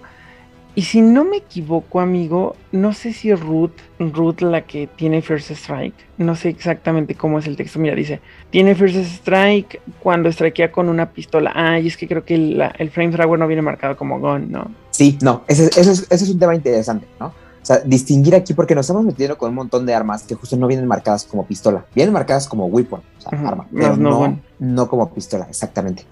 Sí, sí, sí. Pero que igual, digo, es una gran vampira para strikear ahí con, con las pistolas de las que hablamos al principio. Sí, así es. Entonces, bueno, tomando ya este como base, están otras cosas como pueden ser el. Bueno, el, el flamethrower, pero el improvisado, que cuesta la mitad, pero tiene su. Su Su detrimento. Pero, sí, exacto, extremo. Porque igual metes dos agravados a distancia, cuesta solo dos, pero número uno solamente lo puedes utilizar una vez por combate. Número dos, eh, si el minion oponente te inflige cualquier tipo de daño a distancia, o sea, bueno, de rango lejos, esta arma se quema y el que la traía toma dos de daños agravados. Entonces, eh, pues aguas, ¿no? Sí, no. ¿Cu- ¿Cuánto cuesta este? Dos. Mm, Híjole, no sé si vale la pena, ¿eh? La verdad es que no estoy seguro. Yo, bueno, yo creo que hay arquetipos que sí. Yo, por ejemplo, solo- se lo he visto sobre todo en Tarik. eh, porque la cuestión con este es que te lo tiene que hacer de lejos. No es que sea un daño de rango, sino que además de ser de rango, tiene que ser forzosamente de lejos. Entonces, yo lo he visto con Tarik simplemente porque, como tú tienes fortitud, no te duele el quedarte de cerca con alguien y meterle el agravado de esto. Ujú, claro, Entonces, pero de pronto, porque- vampiros. Exacto, o sea, si, tú- si tú puedes soportar un, un combate a corta distancia, esta es una buena opción. Ujú, totalmente, porque además hay decks que tienen la densidad de cartas suficiente como para saber que ante todos los escenarios van a tener la, la prevención de daños, ¿no? Por ejemplo, Exacto. esta mm, Mambo Jean, ¿sí es Mambo Jean la que hace daños en el... Sí, en- sí, de- sí, ambientales, ¿no? sí, sí, la, la- la- de la que vimos ese deck brutal, la que existe en este arquetipo de deck brutalísimo y eso. ¿no? Ella tiene sí. suficiente eh, prevención de daño como para también poner un, un Improvised Flamethrower y no temerle a la muerte jamás. Exactamente, exactamente. Ahora, a mí, por ejemplo, este me gusta un montón con los nuevos Tremer, porque tienen fortitud Mm, claro. y, y te lo puedes equipar con más 3 de sigilo. Entonces, eso suena bastante bien. Es correcto. Y bueno, nada más. Rápidamente vamos a pasar eh, a las cosas que hacen agravados, pero de cerca, A ver. ¿no?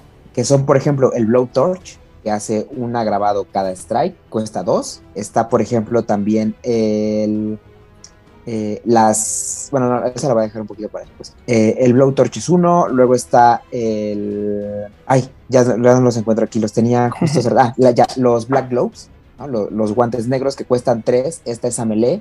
Y haces fuerza a más uno agravado cada strike. Pero tú vas a tomar un daño en el- la resolución del strike siempre que hayas utilizado esta arma, aunque solamente una vez por combate. Y luego está el la que es única, que es el Senkir Dagger, que es cuesta 2 y de cerca vas a meter daño de fuerza agravado. Eh, opciones interesantes. A mí, por ejemplo, el- aquí sí me descuadra mucho la, la formulación, por ejemplo, ¿no? No termino de entender por qué el Senkir Dagger, siendo única, también le... O sea, y que no, no es a rango, cuesta 2, ¿sabes? O sea, cuesta el doble que el, que, que el Ivory Bow. En- me, me queda perfectamente claro el hecho de que tú puedes jugar Potency y que puedes hacerte un daño, o sea, una cantidad de fuerza de 8 y luego meterlo agravado. Pero la verdad es que yo creo que todo el mundo sabemos que no renta. O sea, la No verdad es que mejor metes los 8 y, y dejas al vampiro ahí a hacerlo arder. O sea, porque por lo menos en mi experiencia, si yo hago arder a un vampiro así, lo- a lo mejor lo vuelve a sacar. O sea, yo prefiero que esté vacío en torpor y que sea un vampiro inútil y que nunca más regrese. Es que sabes qué Muchas pasa veces. que, que no, no, estoy completamente de acuerdo contigo. Y sí, soy, eh, también me hace dudar esta carta porque ¿en qué escenario es mejor meter una Sengir Dagger que una Ivory Bow? Porque si vas a jugar con el Immortal Grapple que va a, a asegurar que pegues brutalmente con todos tus modificadores de potence, no puedes jugar el Sengir Dagger. Exacto. Entonces, el tema es mejor meto el Ivory Bow todas las veces que cuesta uno menos. Y si quiero hacer el daño agravado, ah, incluso si se hacen de lejos, les hago el daño agravado. Y de cerca les pongo golpes a través de Immortal Grapple, ¿no? O sea, Sengir Dagger sí se siente como, como la hermana fea y tonta, ¿no? Sí, totalmente, totalmente. Porque yo, por ejemplo, la, única vez que he intentado usar Sengir Dagger, la verdad es que terminé. Bueno, la verdad es que no he probado esa última versión, pero yo creo que voy a terminar sacándola porque eh, tengo un mazo de Malkavians que con Tarik que se ponen equipos y bueno, ¿no? Lo que hace un poco Tarik. Pero la idea es que el Sengir Dagger eventualmente se la puedes pasar a un, a un Hunter de estos, de los de Malkavian. Mm, claro. Y entonces pegas cuatro agravados con Fierce Strike. Pero es un aparataje súper complicado. O sea, porque me la tengo que poner con un Malkavian, eh, ¿sabes? O sea, y luego transferírsela al otro, porque además si se la transfiero con acción se va a morir. O sea, hay que transferírsela con castillo y hay que hacer un montón de cosas que, bueno, o sea, no, no renta. Es que también depende un poco cómo te estés equipando, porque si te estás equipando a través de un eh, Disguise Weapon de Offuscate, te ahorra como un poco el proceso, ¿no? Porque ya no tienes que tomar acción y eso. El castillo sí o sí lo vas a tener que usar, pero a lo mejor es la manera en la que pienso que podría jalar ese, esa idea, ¿no? Sí, exacto. Pero bueno, sí, esta carta sí es un poquito como lamentable, ¿no? Versus, versus otras cosas que hemos visto ahorita.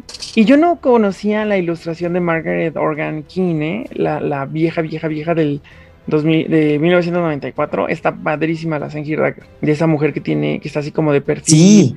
Y el guante. Y, es que además se ve, esa sí se ve mística, ¿sabes? O sea, como que le hace un poco, no sé, se ve más de, más de vampiro. Sí, sí, tal cual, tal cual se ve más de vampiro. La nueva es así como, eh, un cuchillo. Como de tortugas ninja. sí, sí, claro. no lo había pensado, pero sí. ¿Con qué seguimos, amigo? Muy bien.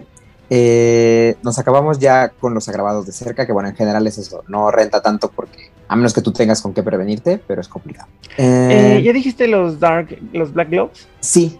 Tengo que, esos son interesantes, ¿no? Porque son fuerza más uno y todo, pero yo creo que el hecho de que cuesten tres y que además tú vayas a tomar un daño, no es que sean malos, pero yo creo que están más condicionados, ¿no? Sumamente condicionados.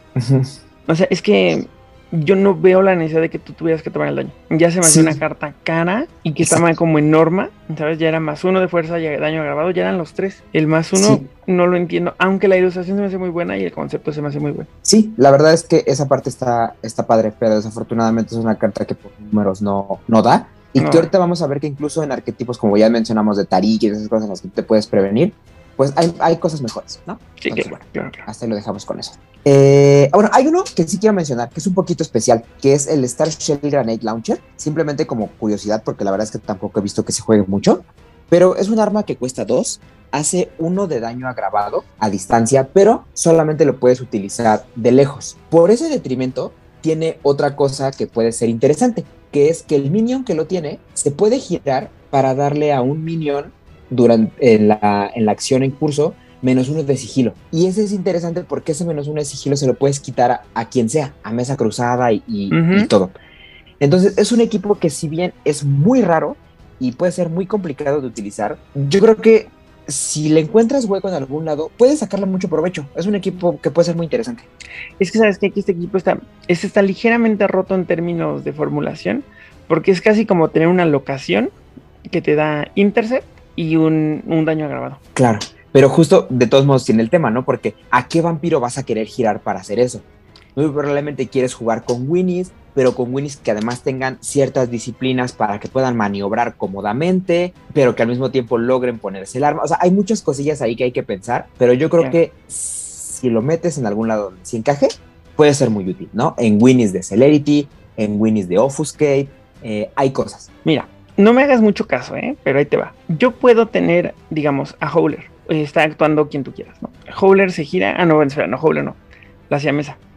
La siamesa se gira con el Star Shield Grenade Launcher, se gira y le da menos uno de intercept. Y luego se endereza con Speak with Spirits para bloquear. Sí, sí, y está muy padre, la verdad es que el combo.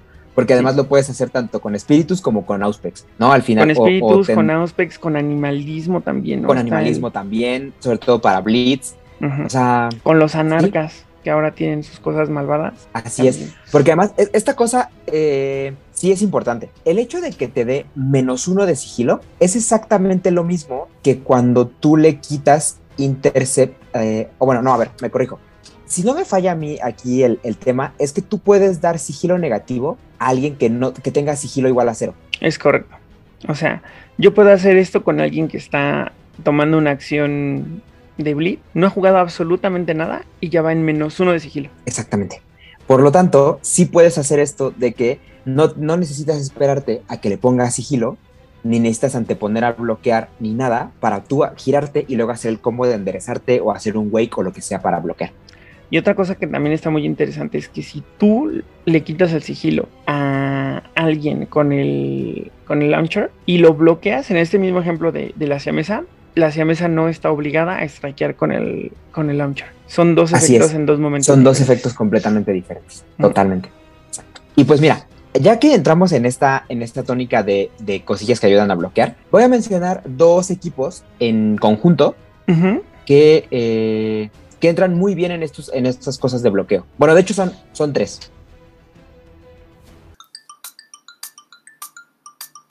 Si eres fan de los juegos de mesa o quieres descubrir más de este hobby, escucha el podcast de Jugador Casual, disponible en Spotify y otras plataformas. Y bueno, este, este CD3 es, empezamos con una carta que no es propiamente un equipo que se meta para las cosas de combate, pero simplemente lo pongo aquí porque me parece que es eh, un detonante de. Y esa es la, el Sport Bike. Un vehículo que por uno de pool te va a dar uno de intercept. Y un minion solamente puede tener un vehículo. Entonces, bueno. Eh, yo creo que voy a mencionar rápido a los otros, simplemente para mencionarlos en su conjunto, digamos. Que eh, uno es el sniper, el, sniper rifle, que es un arma que cuesta 2 de pool, hace 2 de daño a distancia, pero dice solamente es utilizable a rango largo. La ventaja que tiene es que si el portador bloquea una acción, entonces tiene la capacidad de setear el rango a lejos eh, para el primer round del combate que resulta. Es decir, te, saltas todo el tema de maniobras, etcétera, y simplemente queda lejos para que tú puedas utilizar tu arma cómodamente. Y la siguiente arma es una melee, que es el Banshee Iron Whale. Una carta muy interesante que es un equipo a melee único. También cuesta 2 de pool hace, eh, como strike, haces fuerza más 2, pero dice que el, si bien el portador tiene menos uno de sigilo a partir del momento en que se le equipa, también lo que sí hace es que cuando bloquea, el minion que estaba actuando automáticamente tiene que quemar uno de sangre antes de que el combate comience. Y bueno, simplemente como es de eh, acero, pues entonces el daño que les meta a los que así va a ser agravado. Chao. Ahorita podemos hacer una mini clip de, de, lo especial que tienen los que con esto, pero continúa. Regresando brevemente al Sniper Rifle, esa carta se juega un montón, ¿no? yo creo que si estuviera aquí Carlos diría que tiene Ndex con esa carta, porque tiene ese valor agregado que además no influye directamente al precio, ¿sabes? O sea, se siente que si está ligeramente por arriba de lo que debería de hacer versus lo que cuesta. Cuesta dos pools, si no me equivoco. Sí, es que ¿sabes cuál es el tema? El tema con esta carta es que si bien se puede sentir un poco cara cuando funciona, el tema es que solamente funciona para eso muy específico que es bloquear. Porque regularmente es que si tú actúas y te agarran, es como si no tuvieras nada porque te obliga a tener maniobra y regularmente en los mazos en los que lo metes, como dependes de setear el rango, no llevas prácticamente maniobras. Entonces, qué pasa? Que, siento yo que no vas a mandar a bloquear, no vas a mandar a actuar a quien tiene el sniper rifle. Creo que el que tiene el sniper rifle construye en una en un ambiente de especialización. Tienes toda la razón en decir que no se siente que tengas nada si tú estás actuando, pero está tan especializado que no vas a mandar a actuar, ¿no? O sea, creo, creo que por eso es que la siento tan poderosa, porque suma a los layers de especialización que tienen algunas paredes. Sí, eso es totalmente cierto. Y lo que sí es que además eh, es un arma, digamos, como muy segura. O sea, ya el hecho de setear a rango a lejos, son muy pocos los, los mazos que están preparados para hacer un combate a distancia. Entonces, el tema es que justamente esta carta es lo que permite que un arquetipo como la Winnie de Auspex exista como existe actualmente, porque hasta donde yo tengo entendido, ese arquetipo de la Winnie de Auspex es de los más viejos, porque regularmente, es más, o sea, creo que grupo 1 y 2 tiene muy buenos vampiros de Auspex chiquititos, pero no es lo mismo hacerte ese arquetipo en el 96 con eh, Magnums a hacerte ese arquetipo en el... Estoy checando aquí de qué año es la cuando salió esta. Eh, en el 2001. Ah, con Final 2001? ¿En serio? Sí. Yo pensaba que era un poco más vieja, ¿eh? De 2001 con Final Nights con Sniper Rifle. Ya. Eso, eso es un punto muy real, ¿eh? Y ahora, regresando a la Banshee Iron Whale, a mí se me hace una gran carta, ¿eh? Que, creo que no se juega tanto. ¿Tú qué opinas de esa carta? Es que yo creo que no se juega tanto porque de pronto es difícil en quién se la pones. Y mira, es que yo me he topado con varias cosas.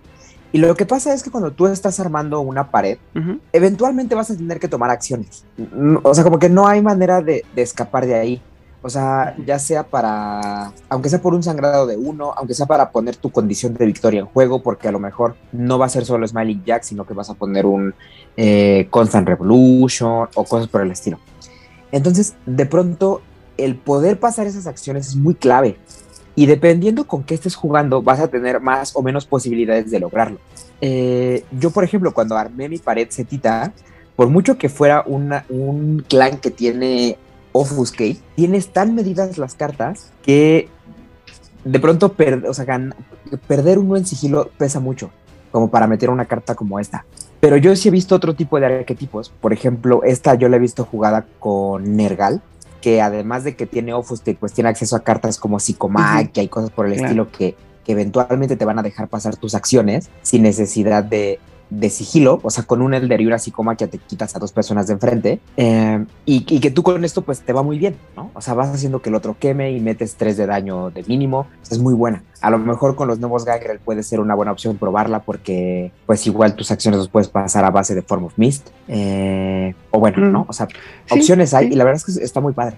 Pero tienes, o sea, es que creo que de repente si, si, si tu deck está recibiendo la carta de Banshee Iron Well, sí te vas a meter en temas como a quién, cuándo, ¿no? O- pero si construyes alrededor de la Banshee Iron Whale o está en, estás en un ecosistema muy especializado, como mencionaste en Nergal, por ejemplo, ¿no? A Nergal le cae súper bien, ¿no? Y otros decks como hay de estrellas que de repente bloquean, que de repente pelean, a lo mejor también les cae bien. Yo recuerdo haber visto esta carta jugada con en decks de Tremer, por ejemplo, que si bien ya tienen sus Claro. strikes, se- son muy intensivos en el uso de sus cartas de combate, entonces eventualmente iban a acabarse ellos las suyas iban a hacer que los demás se las acabaran. Entonces tener este más dos de fuerza todo el tiempo y además bloqueando, provocar que llegaras con menos sangre, era también un escenario que, que les beneficiaba ¿no? a los Trema. Claro. Incluso, ¿sabes qué? Hasta con los nuevos Malkavian, la verdad es que se me antoja, ¿eh? Porque finalmente tú para pasar tus acciones, pues en Elder Seduction ya igual te quitas a dos de enfrente. Y tú sigues pudiendo bloquear. Porque además, esto me gusta que no te restringen edad ni nada, ¿no? O sea, tú con un güey de 5 que tiene Dominate y, y Auspex superior, eh, puedes bloquear al que tú quieras. Sí, eso es muy real, eso es muy real. Y también sabes que aquí está el tema de actuar con menos uno de sigilo. De repente también puede ayudarte en escenarios muy específicos a desahogar mano. Tienes toda la razón. Claro, claro. O sea, el efecto Bela Lugosi. Ujú. Ujú, justo, el efecto vela. Una carta bien. bien. interesante que me parece que también está por debajo de lo que debería de costar versus, versus todo lo que hace. Sí, creo que de nuevo aquí el tema es esa cuestión de que es única y que a lo mejor sintieron que ese de menos uno de sigilo te lo especializaba tanto que no vale la pena que costara más. Sí, claro. Pero sí, desafortunadamente yo creo que esta también no se juega porque solamente es rara de dos expansiones, de Anarx y de tercera. Claro, y que nadie compró a Narx. Exacto, nadie compró Anarx y tercera por mucho que sí compró la gente pues seguía siendo rara. Ciertamente. Y además esta carta tiene una peculiaridad muy interesante. En los rulings, en BDB, el segundo ruling dice, si el bloqueo es exitoso, eh, la sangre es quemada antes de cualquier otro efecto, antes de que cualquier otro efecto sea utilizado. Como ejemplo, la promesa de 1528. Reversal of earlier ruling, es decir, que antes estaba ruleada de una manera diferente.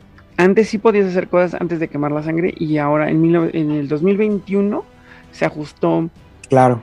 el ruling y además aquí viene con el keyword de quién hace los ajustes de eh, eh, eh, Hugh fue quien hizo el ajuste, ¿no? Y muy bien, ¿eh? La verdad, porque la verdad es que tiene... A mí o me sea, hace tiene mucho sentido. sentido. Vaya, porque al final quemar la sangre no es una cosa que dependa del combate. Por lo tanto, cualquier cosa que, que fuera a detener ese combate, el mismo ejemplo de la promesa, eh, no, no tiene por qué librarte de quemar ese punto de sangre. Además es que, que no, no sé exactamente bien cuál sea el racional detrás de la- del ruling, pero sí es como las cosas que ya pasaron tienen mm, prevalecen en las reglas, prevalecen en el orden de la resolución, mejor dicho. Consideremos que el Banshee Ironwell ya estaba ahí desde antes de que se jugaran cualquier carta. Por lo tanto, Claro. tendría que resolverse antes, ¿no? De la de cualquier cosa Exacto. que pase después. Sí, sí, sí. De hecho, según yo, por ejemplo, eh, pasa lo mismo con algo como el Chain of Target. ¿no? O sea, si el Chain of Target te permite que el otro queme sangre de Aching Beauty, por lo tanto, también va a ser que si alguien te hace Chain of Target cuando tú bloqueaste con esta carta, igual va a quemar su punto de sangre. Me suena que sí, me suena que sí. cual tiene todo el sentido y qué bueno que hayan hecho ese cambio de ruling. Sí, estoy de acuerdo. Amigo, ¿con qué Y- carta quieres que avancemos? Muy bien, pues creo que ya pasando este pequeño bloquecito de eh, bloquear con equipos, podemos pasar a una cosa que se me hace interesante, que es las cosas que no hacen daño propiamente, sino que es eh, la utilidad que pueden tener dentro del combate en efectos permanentes. Y entonces vamos a hablar de cosas como los gogles, ya sean los eh, IR gogles o los Light Intensifying, que ambos te dan maniobra. Ahorita vamos a ver especificidades. Eh, el Huaj, que es un vehículo que te da un press, o cosas como el los que te previenen, el Flak Jacket, que te previene un daño, el el Kevlar Kevlar. Vest, ¿no? Que pasa lo mismo, pero que tiene una cosa ahí especial con armas, y el, la Leather Jacket, que te previene todo lo de un strike, eh, no cuesta nada y te endereza, ¿no? Vale, perfecto. Pues mm, tú dime con, con, con qué quieres que nos arranquemos. Mira, yo creo que las más flexibles son las de prevención, ¿no? Eh, el Flag Jacket es, digamos, la que llegó, la que llegó primero y que es un poco, pues, digamos, como el, ahora sí que el- los blueprints o vaya como el, el esquema para lo que vino después. Y es por uno de pool, el minion que tenga eso puede prevenir un daño cada combate, mm, independientemente de la fuente y el tipo de daño que sea. Previenes un daño. Eh, tiempo después llegó el Kevlar Vest, que fue como su versión evolucionada, que cuesta exactamente lo mismo, eh, pero tiene la diferencia que si el daño que te están haciendo es del strike de un arma, puedes prevenir dos daños.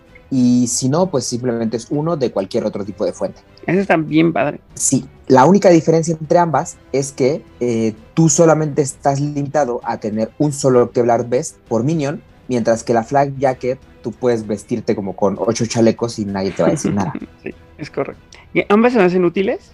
Creo que he visto más de una vez a un vampiro salvarse así cabrón por una flag jacket. El Kevlar Vest es más raro de ver, eh. yo creo que por lo que llegó mucho tiempo después. Y literal el flag jacket hasta venía en los decks de demo que regalaban en aquel entonces.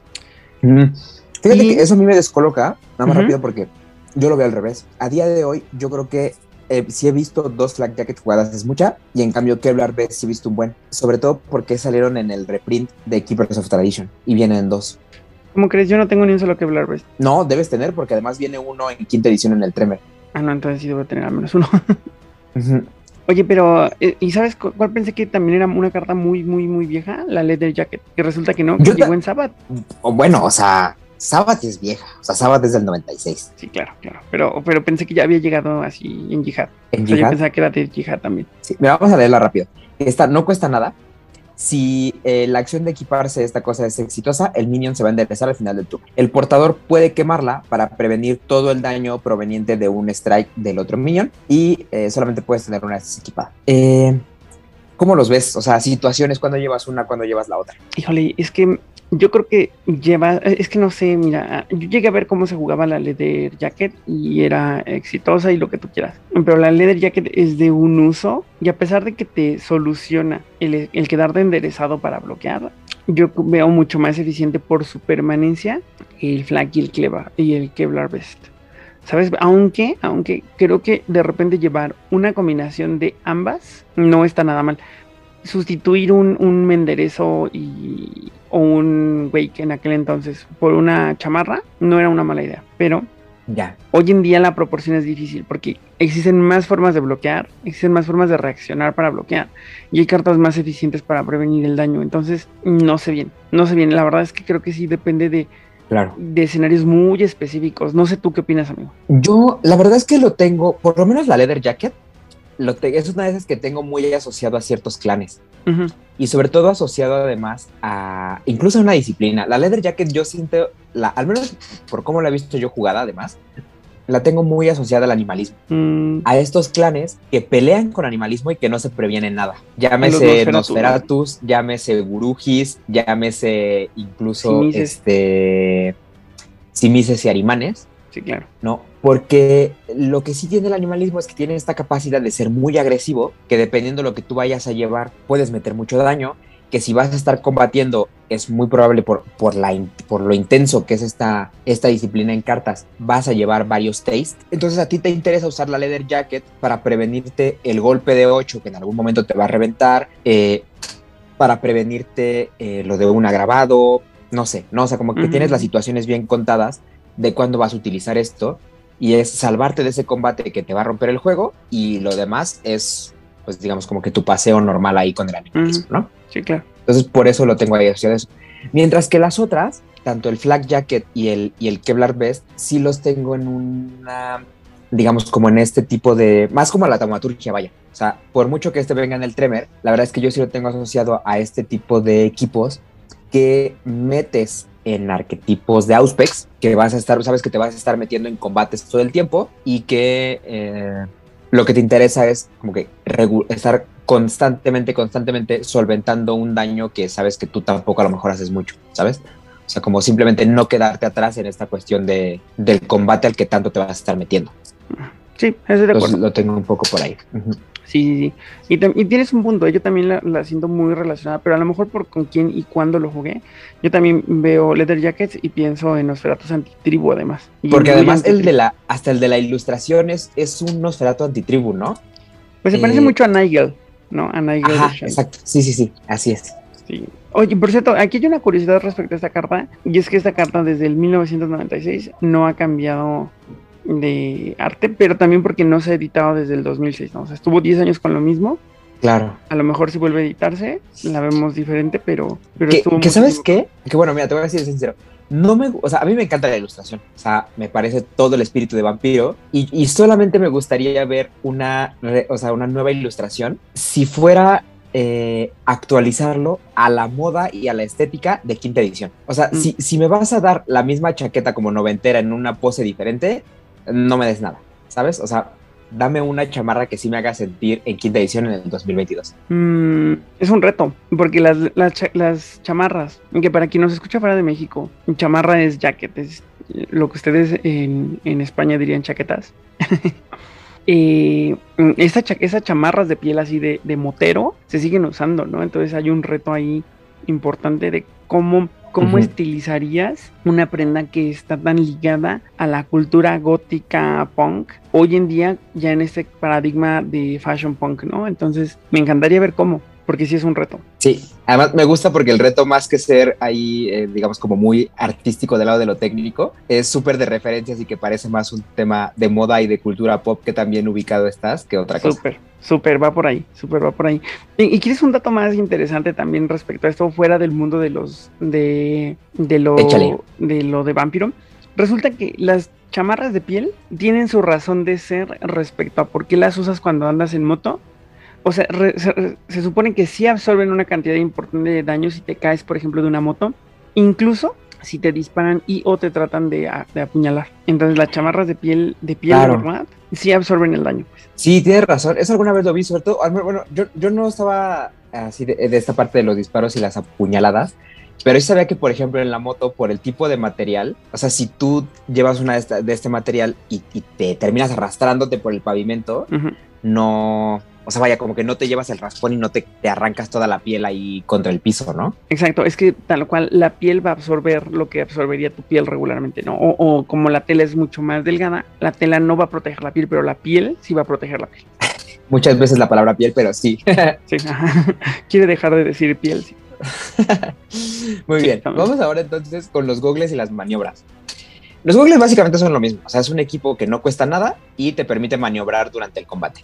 Las diferencias es que el, los IR goggles, digamos, son como los comunes, te dan una maniobra, solo una por combate, pero en cualquier momento del combate, mientras que los otros, los de los intensificadores, te lo dan solamente durante el primer round, pero a cambio cualquier carta de aim de estas como del target vitals y todo eso que, que el portador de, este, de estos gogles utilice, la puedes como que guardar en, los gogles. La pones eh, fuera de juego, boca arriba, y puedes utilizar esa carta una vez más como si estuviera en tu mano. Después de que la usas se remueve del juego. Pero, pues bueno, es, es interesante. Eh, yo en lo personal nunca he visto eh, estos jugados. o sea, sé que vienen dos en el, en el Keepers of Tradition, en el reprint y todo, pero nunca los he visto jugados y, y sinceramente no sé tanto en, dónde los metería, porque yo, por ejemplo, tengo eh, muy asociado el uso de estos en mazos, sobre todo de potens, en los que sabes que vas a estar rochando, pero como un loco así desgraciado para que nunca, nunca, nunca te falle la maniobra. Claro.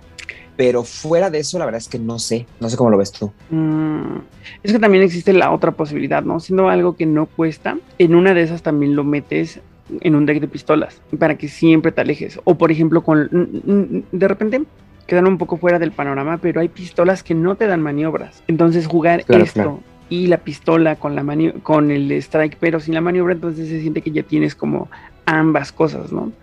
hay, por ahí unas pistolas que hacen mucho daño, pero sin maniobra. O que son muy baratas y hacen dos de daño, pero sin la maniobra. Entonces a lo mejor puede ayudarte a completar como de repente eso que no tienen otros equipos o asegurarte que siempre vas a estar de lejos cuando estás, por ejemplo, peleando con tus Magnums y con tus Saturday, Entonces podría ir por ahí o a lo mejor en decks que requieren, por ejemplo, este deck de, motocicletas, una de estas sí o sí la llevas, ¿no? Claro, claro, claro. Pero que igual volvemos a esta cuestión de que como que no se siente justificado el que te pone las cartas de aim, ¿no? Porque al final, si tú llevas tus pistolas regularmente tienes otras maneras de generar el daño o tienes un armado que con dos puntos te basta como para estarle metiendo eh, o como para querer usar tan consistentemente tu, tu target vitals y y perderte una maniobra que pudieras tener de manera más flexible, ¿no? Mm, ¿te, refieres a que no se siente justificado a nivel como temático o a nivel como la carta o... No, no, no, a nivel la carta. O sea que yo, por ejemplo, yo creo que prefiero los, los normalillos a los intensificadores casi siempre, porque no, no me veo... En, ninguno de los arquetipos que estamos comentando, yo creo que meter el target vitals, por ejemplo, eh, pues no sé qué tanto. O sea, a lo mejor lleva, llevaría dos, tres, pero, pero no sé si lo suficiente,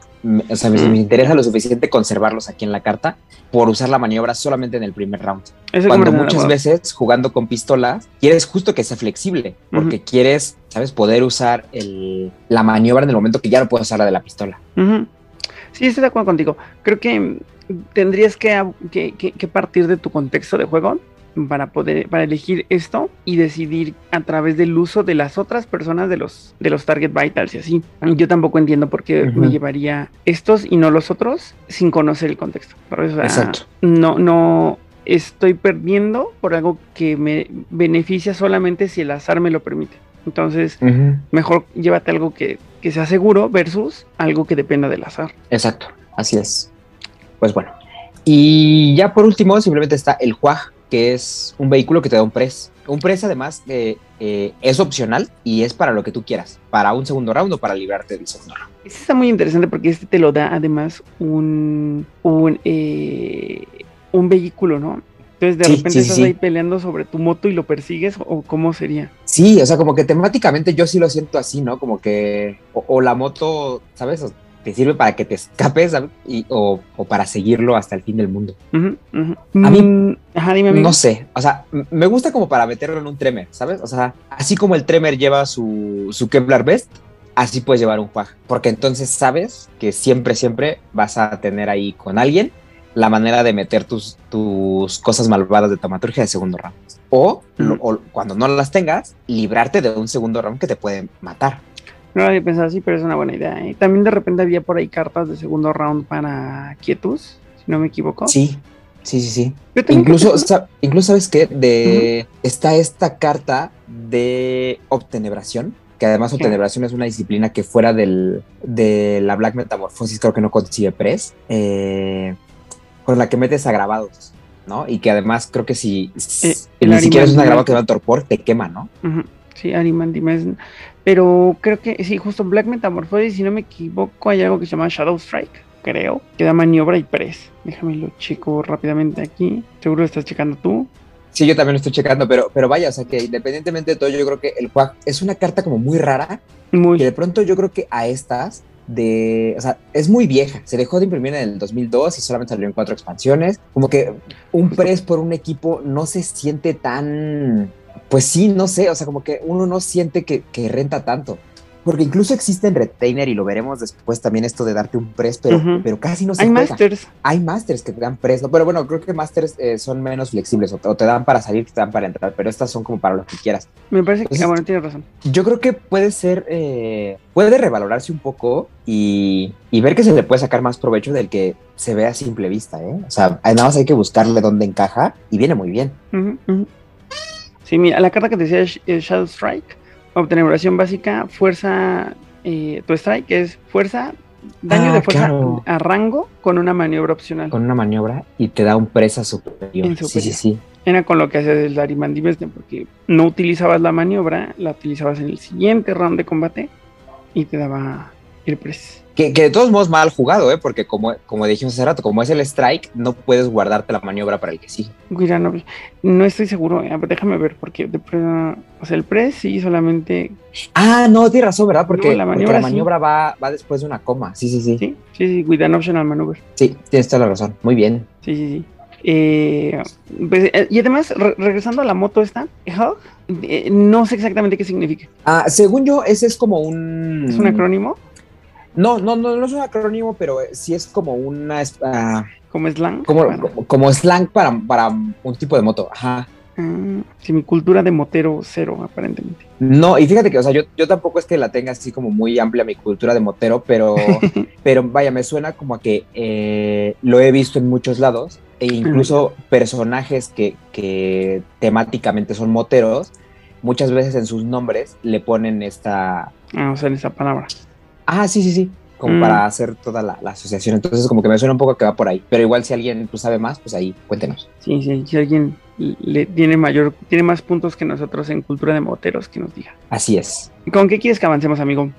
Eh, pues mira, fuera de esto, yo creo que ya llegamos a un punto en el que entramos con los equipos que son cosas raras. Va, eso, eso sea, que ya se- interesantes. Sí. Tú ahora sí que eh, escógete uno y por ahí empezamos y vamos tirando uno y uno si quieres. Me parece bien. Mira, a mí me gusta empezar con uno y que además nos lleva a corregirnos un poco respecto a algo que dijimos hace poco. En el que dijimos que había muy poquitas cosas que queman vampiros y se nos fue por completo el garrote. Garrote igual es un melee weapon que dice strike, fuerza de eh, daño de fuerza, solo utilizable de cerca. Si el vampiro oponente va a ser mandado a torpor durante el strike resolution de este strike, el que tiene puesto el equipo si se sigue ready, puede quemar esta carta para quemar al vampiro oponente. Y esto no es considerado diablo. Solo es considerado que lo decapitaste también. Exactamente. Uf, eh, yo tengo malos recuerdos de esta carta, ¿eh? este sí me trae recuerdos de Vietnam. ¿Por qué? ¿Por qué? Porque Pepe de, de allá de Toluca, un gran saludo por si nos está escuchando, eh, tiene un mazo de asamitas con esto, porque eh, con asamitas puedes setear el rango a corto y puedes usar eh, esta carta del Con Blood Blood Bloody Talons, Talons, ¿no? exacto, con el que haces tu daño agravado. Claro. Y Sí. además tienes por cualquier cosa estas cartas de quietus que tu daño, eh, el daño de armas eh, es un poco más, ¿no? Claro. Entonces tienes todo para que el otro sí se fuera a ir a torpor y tú puedes quemar esto.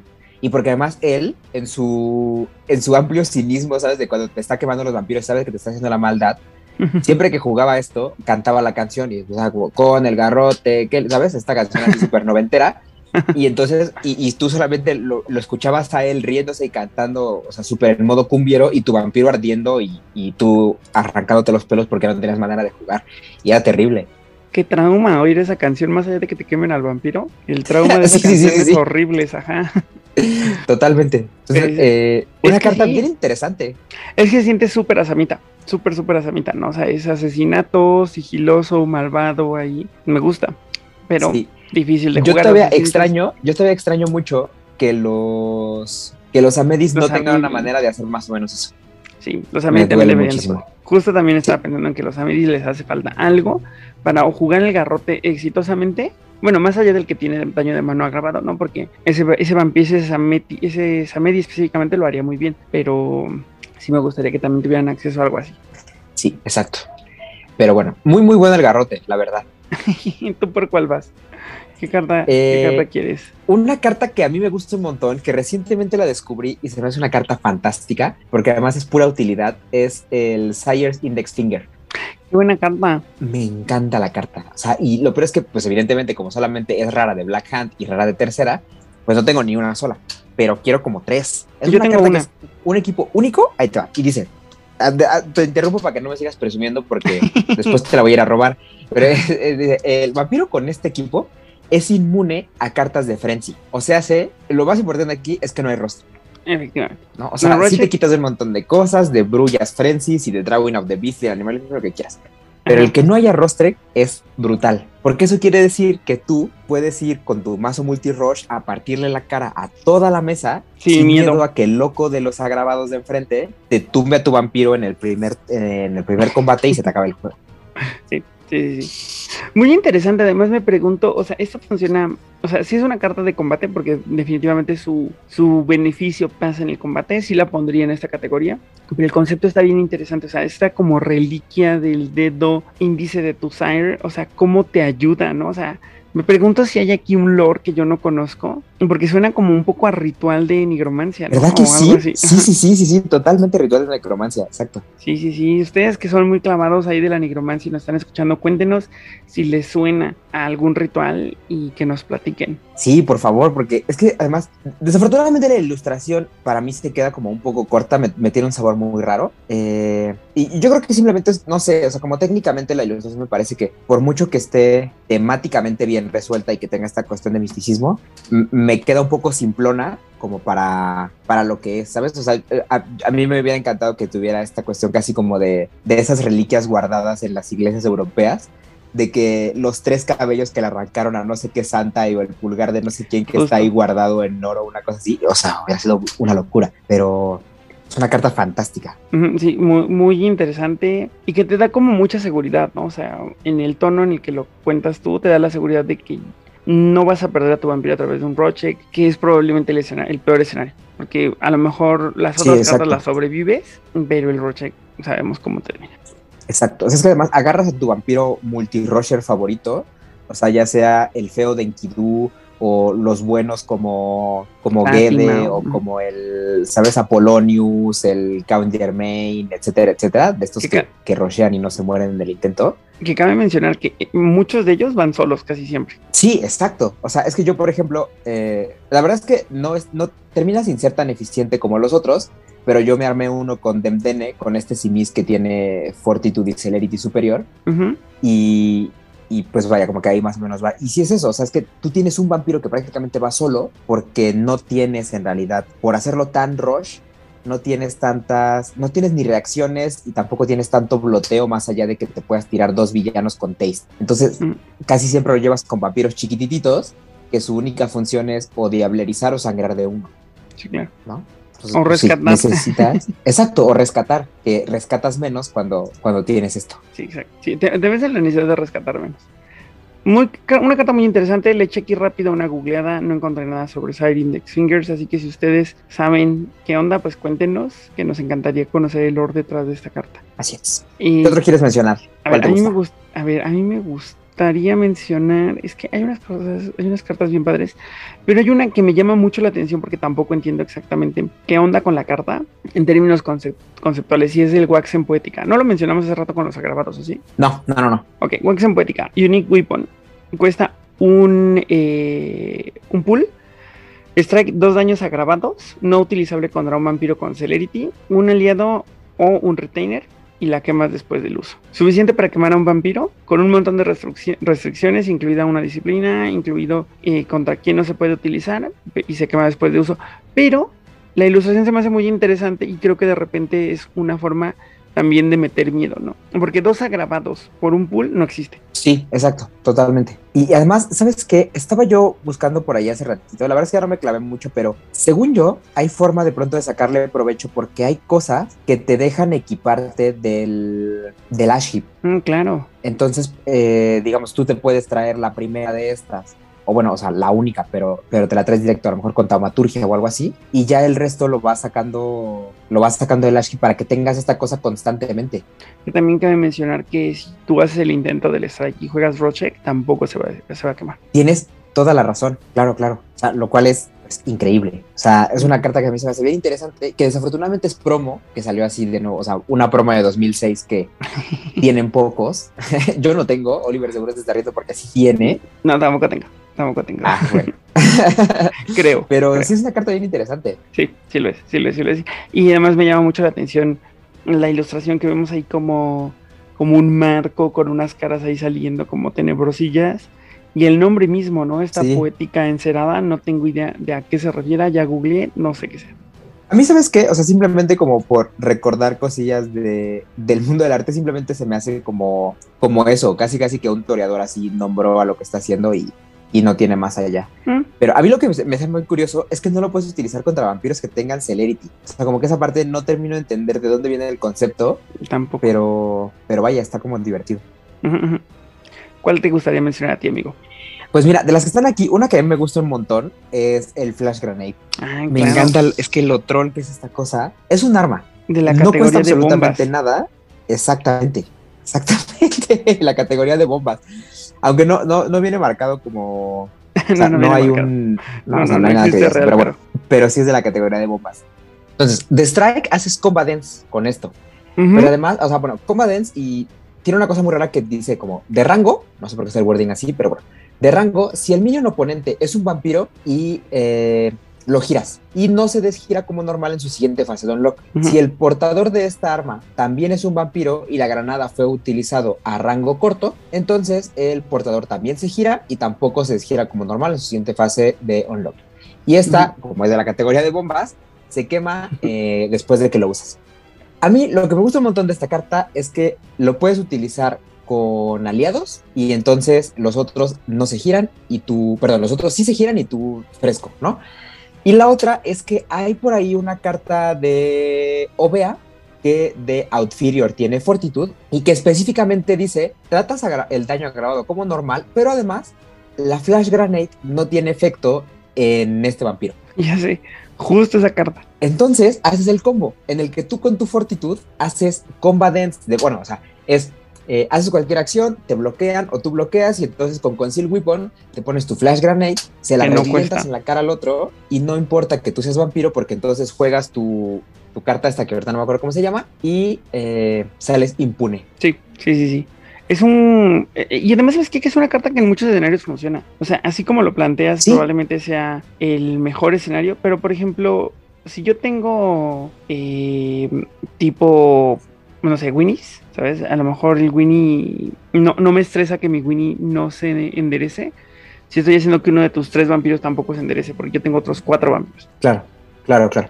La carta que dices es Penitent Resilience. Penitent Resilience, exactamente. Gracias. Sí, sí. Entonces hay Sí, muchos escenarios donde, donde funciona perfecto. Exacto. A mí, por ejemplo, alguna vez me la jugaron en un mazo de Winnies de Dominate Fortitude, porque te sangraban un montón y en el momento que tú agarrabas a alguien, te clavaba una Flash Grenade y está bien, un turno lo bloqueaste, pero el que sigue ya no vas a poder hacer nada y te va a matar. Y era muy horrible.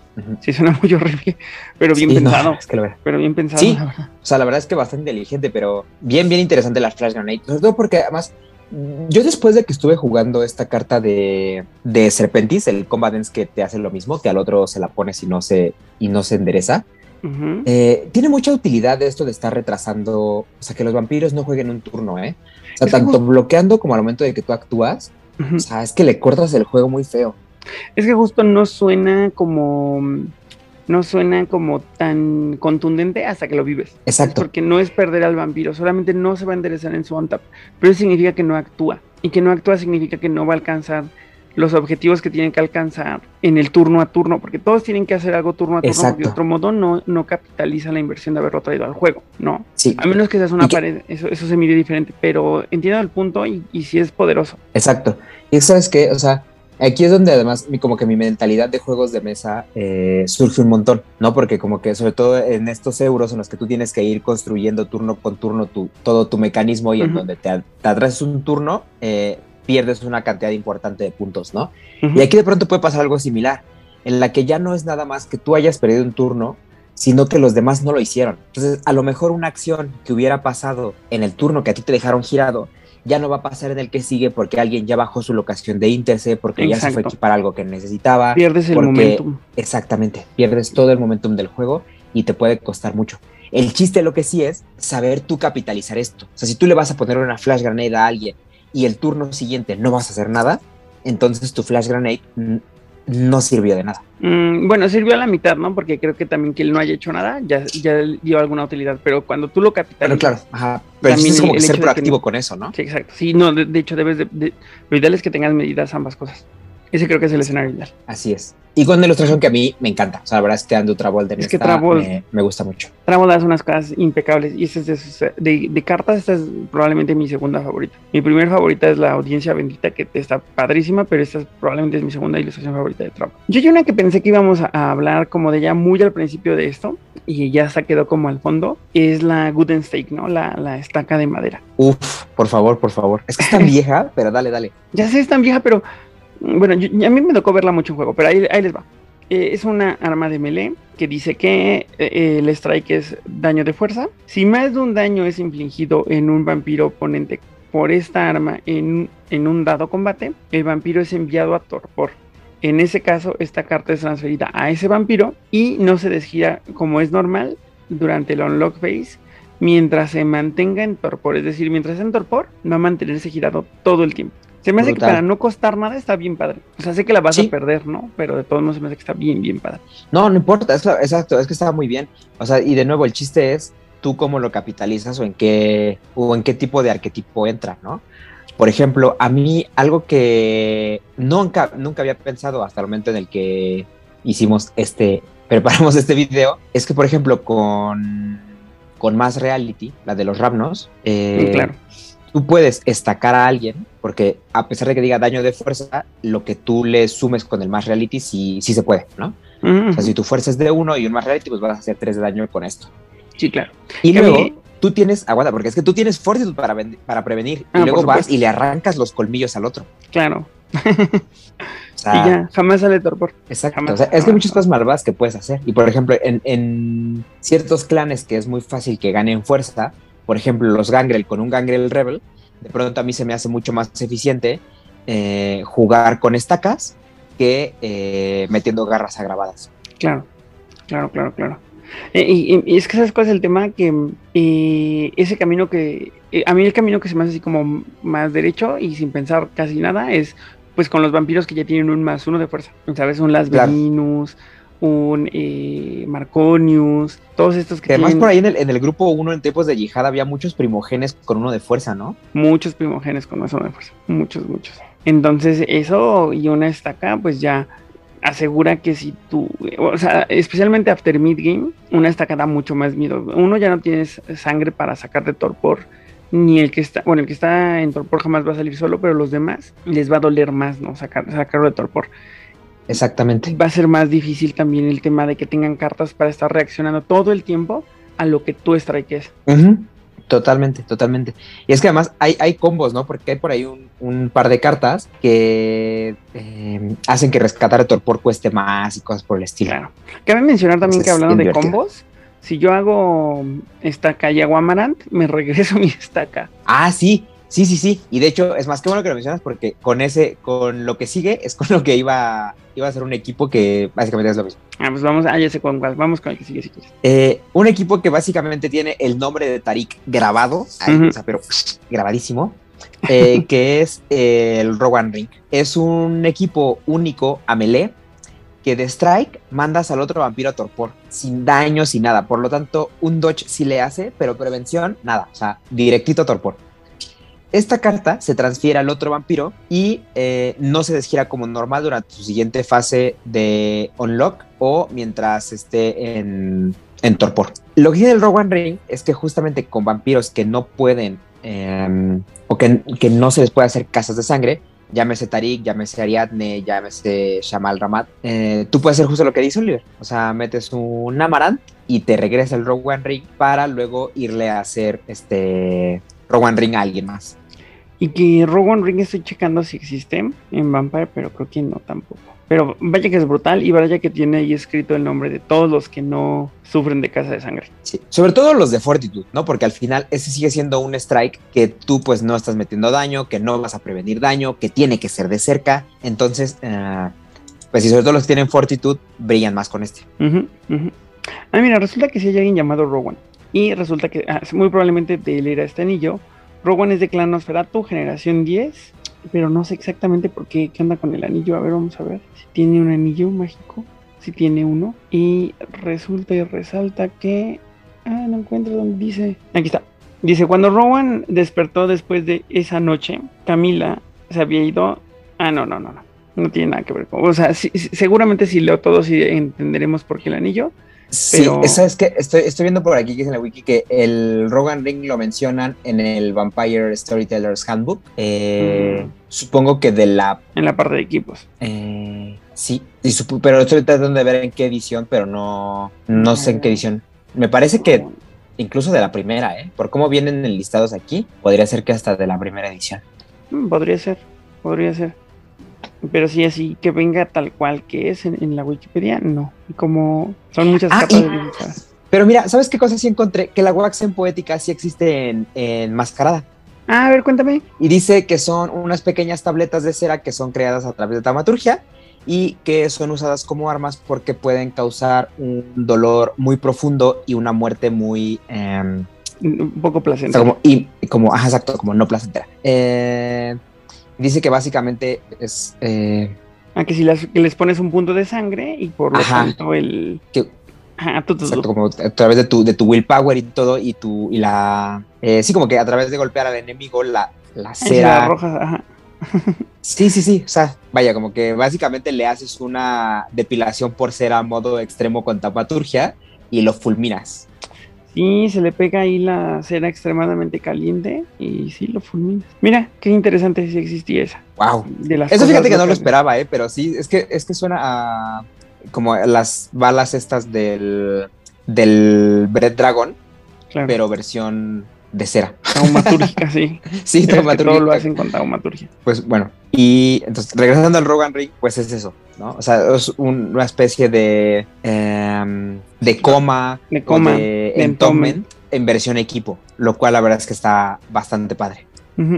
Bastante padre, bastante violento, súper directo a lo que tiene que hacer, ¿no? Exacto. Lo que sí es que yo creo que si, si no es a través del Amarant, el equipo no renta tanto. Porque entonces tú pagarlo y se lo, o sea, bien, se lo pones a alguien más, a lo mejor no va a ser tutor por lo que sea, pero hoy no sé. O sea, a mí como que me cuesta ver un equipo que me cuesta pool y que lo voy a perder de inmediato, ¿no? Sí, de acuerdo. Pero bueno, ahí está con el Rogan. ¿Alguna otra que quieras mencionar? Mm, pues hay una que se me hace interesante, ya un poco como la última que, que tengo para mencionar.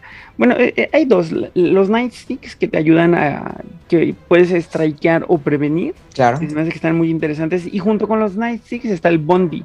Que el, el Bondi es una melee weapon que dice que el strike es daño de mano más uno. No, no, no, espera. Es que el strike no es daño de mano, es Hand strike. A más uno. más uno. Sí. Ah, bueno, sí. Hand strike a más uno. Y luego dice que esto es ambos un daño de un strike de mano y un strike de melee. Y dice que el que porta la, el bondi puede prevenirse un daño de cada melee weapon, cada strike eh, contra, contra él, ¿no? Each Sí, siempre y cuando strike ese strike sea de, de, de un arma melee. Claro. Exacto. Lo cual, bueno, es una cosa muy situacional, la verdad, eso de prevenirte el daño. Pero lo que sí está muy padre es esa cosa de que el strike sea hand strike. Es que eso quiere decir que tú puedes hacerle inmortal a alguien y pegar de bondi. Justo. Y entonces, bueno, eso tiene un combo eh, con dos vampiros. A ver, cuéntame. Que además es una cosa que sí se juega, que aquí en México Edgar tiene un, un mazo de eso. Y el primer vampiro es un, eh, un Bali, que es el Yu. ah, claro. Porque por el. Liu tiene poten superior y dice que inflige más 2 de daño con armas a melee.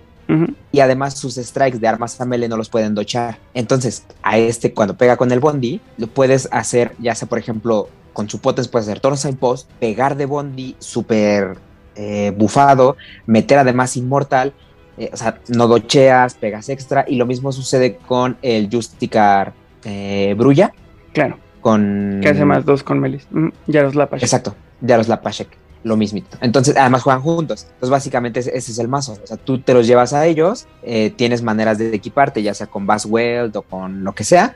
Eh, te pones Bondi, porque además el Bondi también es una de esas cartas que sí puedes ponerte con Conceal Weapon. Y eh, metes Immortal y luego le revientas el Bondi en la cara que hace muchísimo daño. Sí, que, que obvio con tu explicación ya queda súper claro que y, y heredas todo lo que ganas de un arma de melee y todo lo que se gana de un handstrike, ¿no? Entonces, Exacto. mezclado es violentísimo. Incluso, por ejemplo, si tú lo estás jugando con Salubris Antitribu, es una muy buena manera de que a ti el inmortal no te haga nada. Exactamente. sigue siendo de mano y sigue siendo arma melee, por lo tanto, todas tus cosas de prenderle fuego al bondi y, ¿sabes? Todo esto sigue, sigue aplicando. O sea, creo que de repente sí es muy corner case prevenirte el daño, pero no es el beneficio de la carta. El verdadero beneficio es que sea tanto daño de mano como una melee. Exacto, exacto. Está muy, muy padre, la verdad. ¿Y tu amigo hay alguna más que quieras mencionar antes de que nos vayamos a Final Wars? Sí, eh, nada más, le voy a hacer una mención rápida, eh, solo así leída, para aclarar que está ahí, pero no es la que quiero mencionar realmente, que es el Jumlu Sax. Esta simplemente me parece interesante porque eh, mete de, no cuesta nada, es única, de fuerza metes, eh, de, strike metes fuerza más uno, pero lo interesante es que te deja cancelar una carta de grapple una vez por combate. Entonces, bueno, esa parte es interesante y para que lo sepan y que está ahí, que luego pueda hacer buenos combos. Pero, yo creo que la que sí debe ser... Eh, perdón, rápidamente sobre esa, es una carta mm, rara, ¿no? De Hearts to the Blood. y luego en Hearts to the Blood en el reprint. En el reprint salió una. Exacto. Yo tengo dos de esas. Qué presumido. Tú también tienes, venga que. Porque es además donde venían las hijas. Entonces sí tienes. Yo no estoy seguro si compré en el que vienen las hijas, amigo. Me has hecho dos. Estoy seguro que sí, porque. ¿Quién más venía con las hijas? Porque eh, no solamente por tu manía con las hijas, sino porque ahí venía la que revienta los coros, la armonía y querías de esas cosas. Híjole, creo que no tengo, pero ahora debería de comprar. Pero bueno, avancemos. Muy bien. La que sí debe ser mencionada es la Sierra de Talbot. Claro. Eh, sobre todo porque además tiene mucho lore, pero bueno, es un arma que cuesta 3 eh, de pool, es un arma única y de strike hace 3 de daño a cortito. Pero dice, si el portador está ready durante tu fase de unlock, entonces esta arma inflige 3 puntos de daño sobre un minion ready que tú controles. El controlador de esta carta no puede cazar, pero puede ir a rushear, puede entrar en combate con cualquier minion como una acción a más uno de sigilo. Y además el portador tiene un press, este press es mandatorio, totalmente obligatorio, que eh, solamente es utilizable para continuar el combate durante el primer round. Y te puedes prevenir un, punto de daño cada combate. Entonces, esta carta la verdad es que es muy complicada de usar. Yo la he visto solamente con dos vampiros. Eh, uno ha sido con Shalmat y además de esas, cosas como súper raras que casi nunca se quiere equipar, pero cuando es necesario es necesario y la lleva por eso. Pero sobre todo lo he visto con Milkante Kuti, que es este eh, un gangrel que además tiene taumaturgia superior, por lo cual se la puede ir equipar a través de magia del herrero y que todo el daño que se le hace de armas es inmune, eh, no importa que sea en el combate o no. Entonces tú te puedes poner la Sierra de Talbot, a, ya sea a Mictlantecutli o a cualquier otro vampiro, siempre cuando tengas a Mictlantecutli afuera, y de, del target de lo que tienes que hacer con esto, del, del backfire, pues seleccionas a Mictlantecutli y entonces es como si no te hicieras ningún tipo de daño. Pero yo creo que de todos modos es una carta bien interesante y que puede sacarle cierta utilidad en ciertos contextos. Por ejemplo, a mí una cosa que mm, me gusta es la idea de que te la puedas llevar con algún Giovanni y eh, estos tres puntos de daño, como se van a cualquier minion, lo puedes hacer en estos, en, en, tus aliados para ir cargando tu cazar, por ejemplo. Claro, para que se vayan muriendo. Exactamente. Entonces, eh, pues eh, es en la fase de unlock, entonces a lo mejor tu, cualquiera de tus, no sé, incluso por ejemplo, si tú pones un eh, de este werewolf, el Cry Wolf, antes de quemarlo, como tú decides cómo van los efectos del unlock, antes de quemar al, al Cry Wolf le puedes meter los tres puntos de daño de la Talbot. Mm. Entonces te quitas ahí un poco eso, vas cargando tu cazar. O sea, hay varias cosillas que puedes hacer para solventar el, el, daño que te va a hacer esto. Y es un equipo muy interesante. O sea, rocheas, tienes press, por lo tanto son prácticamente 6 de daños virtualmente asegurados y tú te previenes uno cada combate. Entonces, eh, muy, muy bueno. O el Pontículos, ¿no? Por ejemplo. Exacto, también o algunos otros fantasmas que son inmunes al daño agravado, entonces. Sí, sí, sí. Hay, que buscarlo. yo siento que es un, o sea, si no construyes, por ejemplo, en, ganar por lo que se está muriendo, se me hace un equipo que a lo mejor por tres no sé si realmente lo quiero, pero habrá que ver, ¿no? O sea, porque sé que tiene beneficios como el de entrar en combate y ta, ta, ta, pero sí, como bien mencionas, es complicado, ¿eh? Sí, la verdad es que yo creo que con este equipo sí tienes que pensar en una construcción en la que una vez que lo tienes, vas a querer rushear siempre. Sí, claro. De otro modo estás desperdiciando. Sí, totalmente, totalmente. Bien, amigo, pues creo que con esto podríamos ir terminando las cartas de esa semana. O, sí, la verdad es que sí. O sea, hay algunas cosas ahí que ya no mencionamos. Simplemente, por ejemplo, el Crimson Sentinel, que es una cosa que como que vas acumulando daño con el tiempo. eh, complicada de usar, pero chistosa e interesante. El Spike Thrower que eh, a alguien no lo vas a dejar que se, que se enderece. Las otras bombas. Las bombas que sí son bombas, exactamente. la, espada de Nock, sí. matabrullas y cosas interesantes. Pero bueno, yo creo que lo, lo más rentable, lo más interesante, lo cubrimos todo. Perfecto. Pues con esto vámonos ahora sí a Final Word.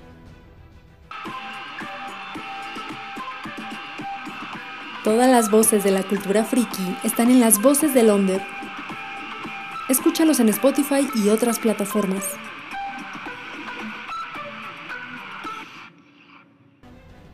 Amigo, yo sé que este, este, por cierto, si ustedes están escuchando esto, a lo mejor dicen, ¿y qué onda con los demás equipos? Pues bueno, es porque vamos a hacer de nuevo una serie de, programas respecto a los equipos, así que mm, serían Final Words respecto a estos equipos que están enfocados en combate de alguna manera, amigo. Así que, ¿qué opinas? Fíjate que es una, es una exploración que me gusta mucho, sobre todo porque más allá de que tú busques un, un combate, digamos, muy intensivo a través de esto, como puede ser en los arquetipos de pistolas. Lo que sí es muy real es que el combate es una mecánica que por mucho que, siempre lo decimos que es como un juego dentro de un juego, que es esa cosa que a lo mejor a los nuevos jugadores se los puedes explicar hasta el último porque no siempre va a suceder, porque no es dentro de lo principal, etcétera, es algo que tampoco puedes evitar durante un juego. Un solo bloqueo te va a desencadenar un combate. Y a mí lo que me gusta mucho de los equipos es que puedes convertir a cualquier vampiro en algo ya peligroso y que ya tenga presencia en esta mecánica tan fundamental del juego.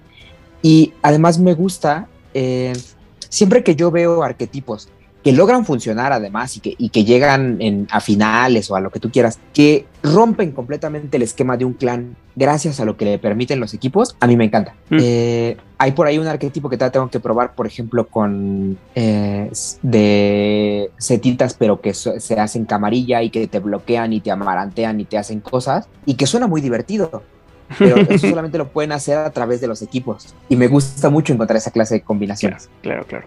Me encanta el punto, ¿eh? porque es muy real que la percepción de un vampiro cambia drásticamente.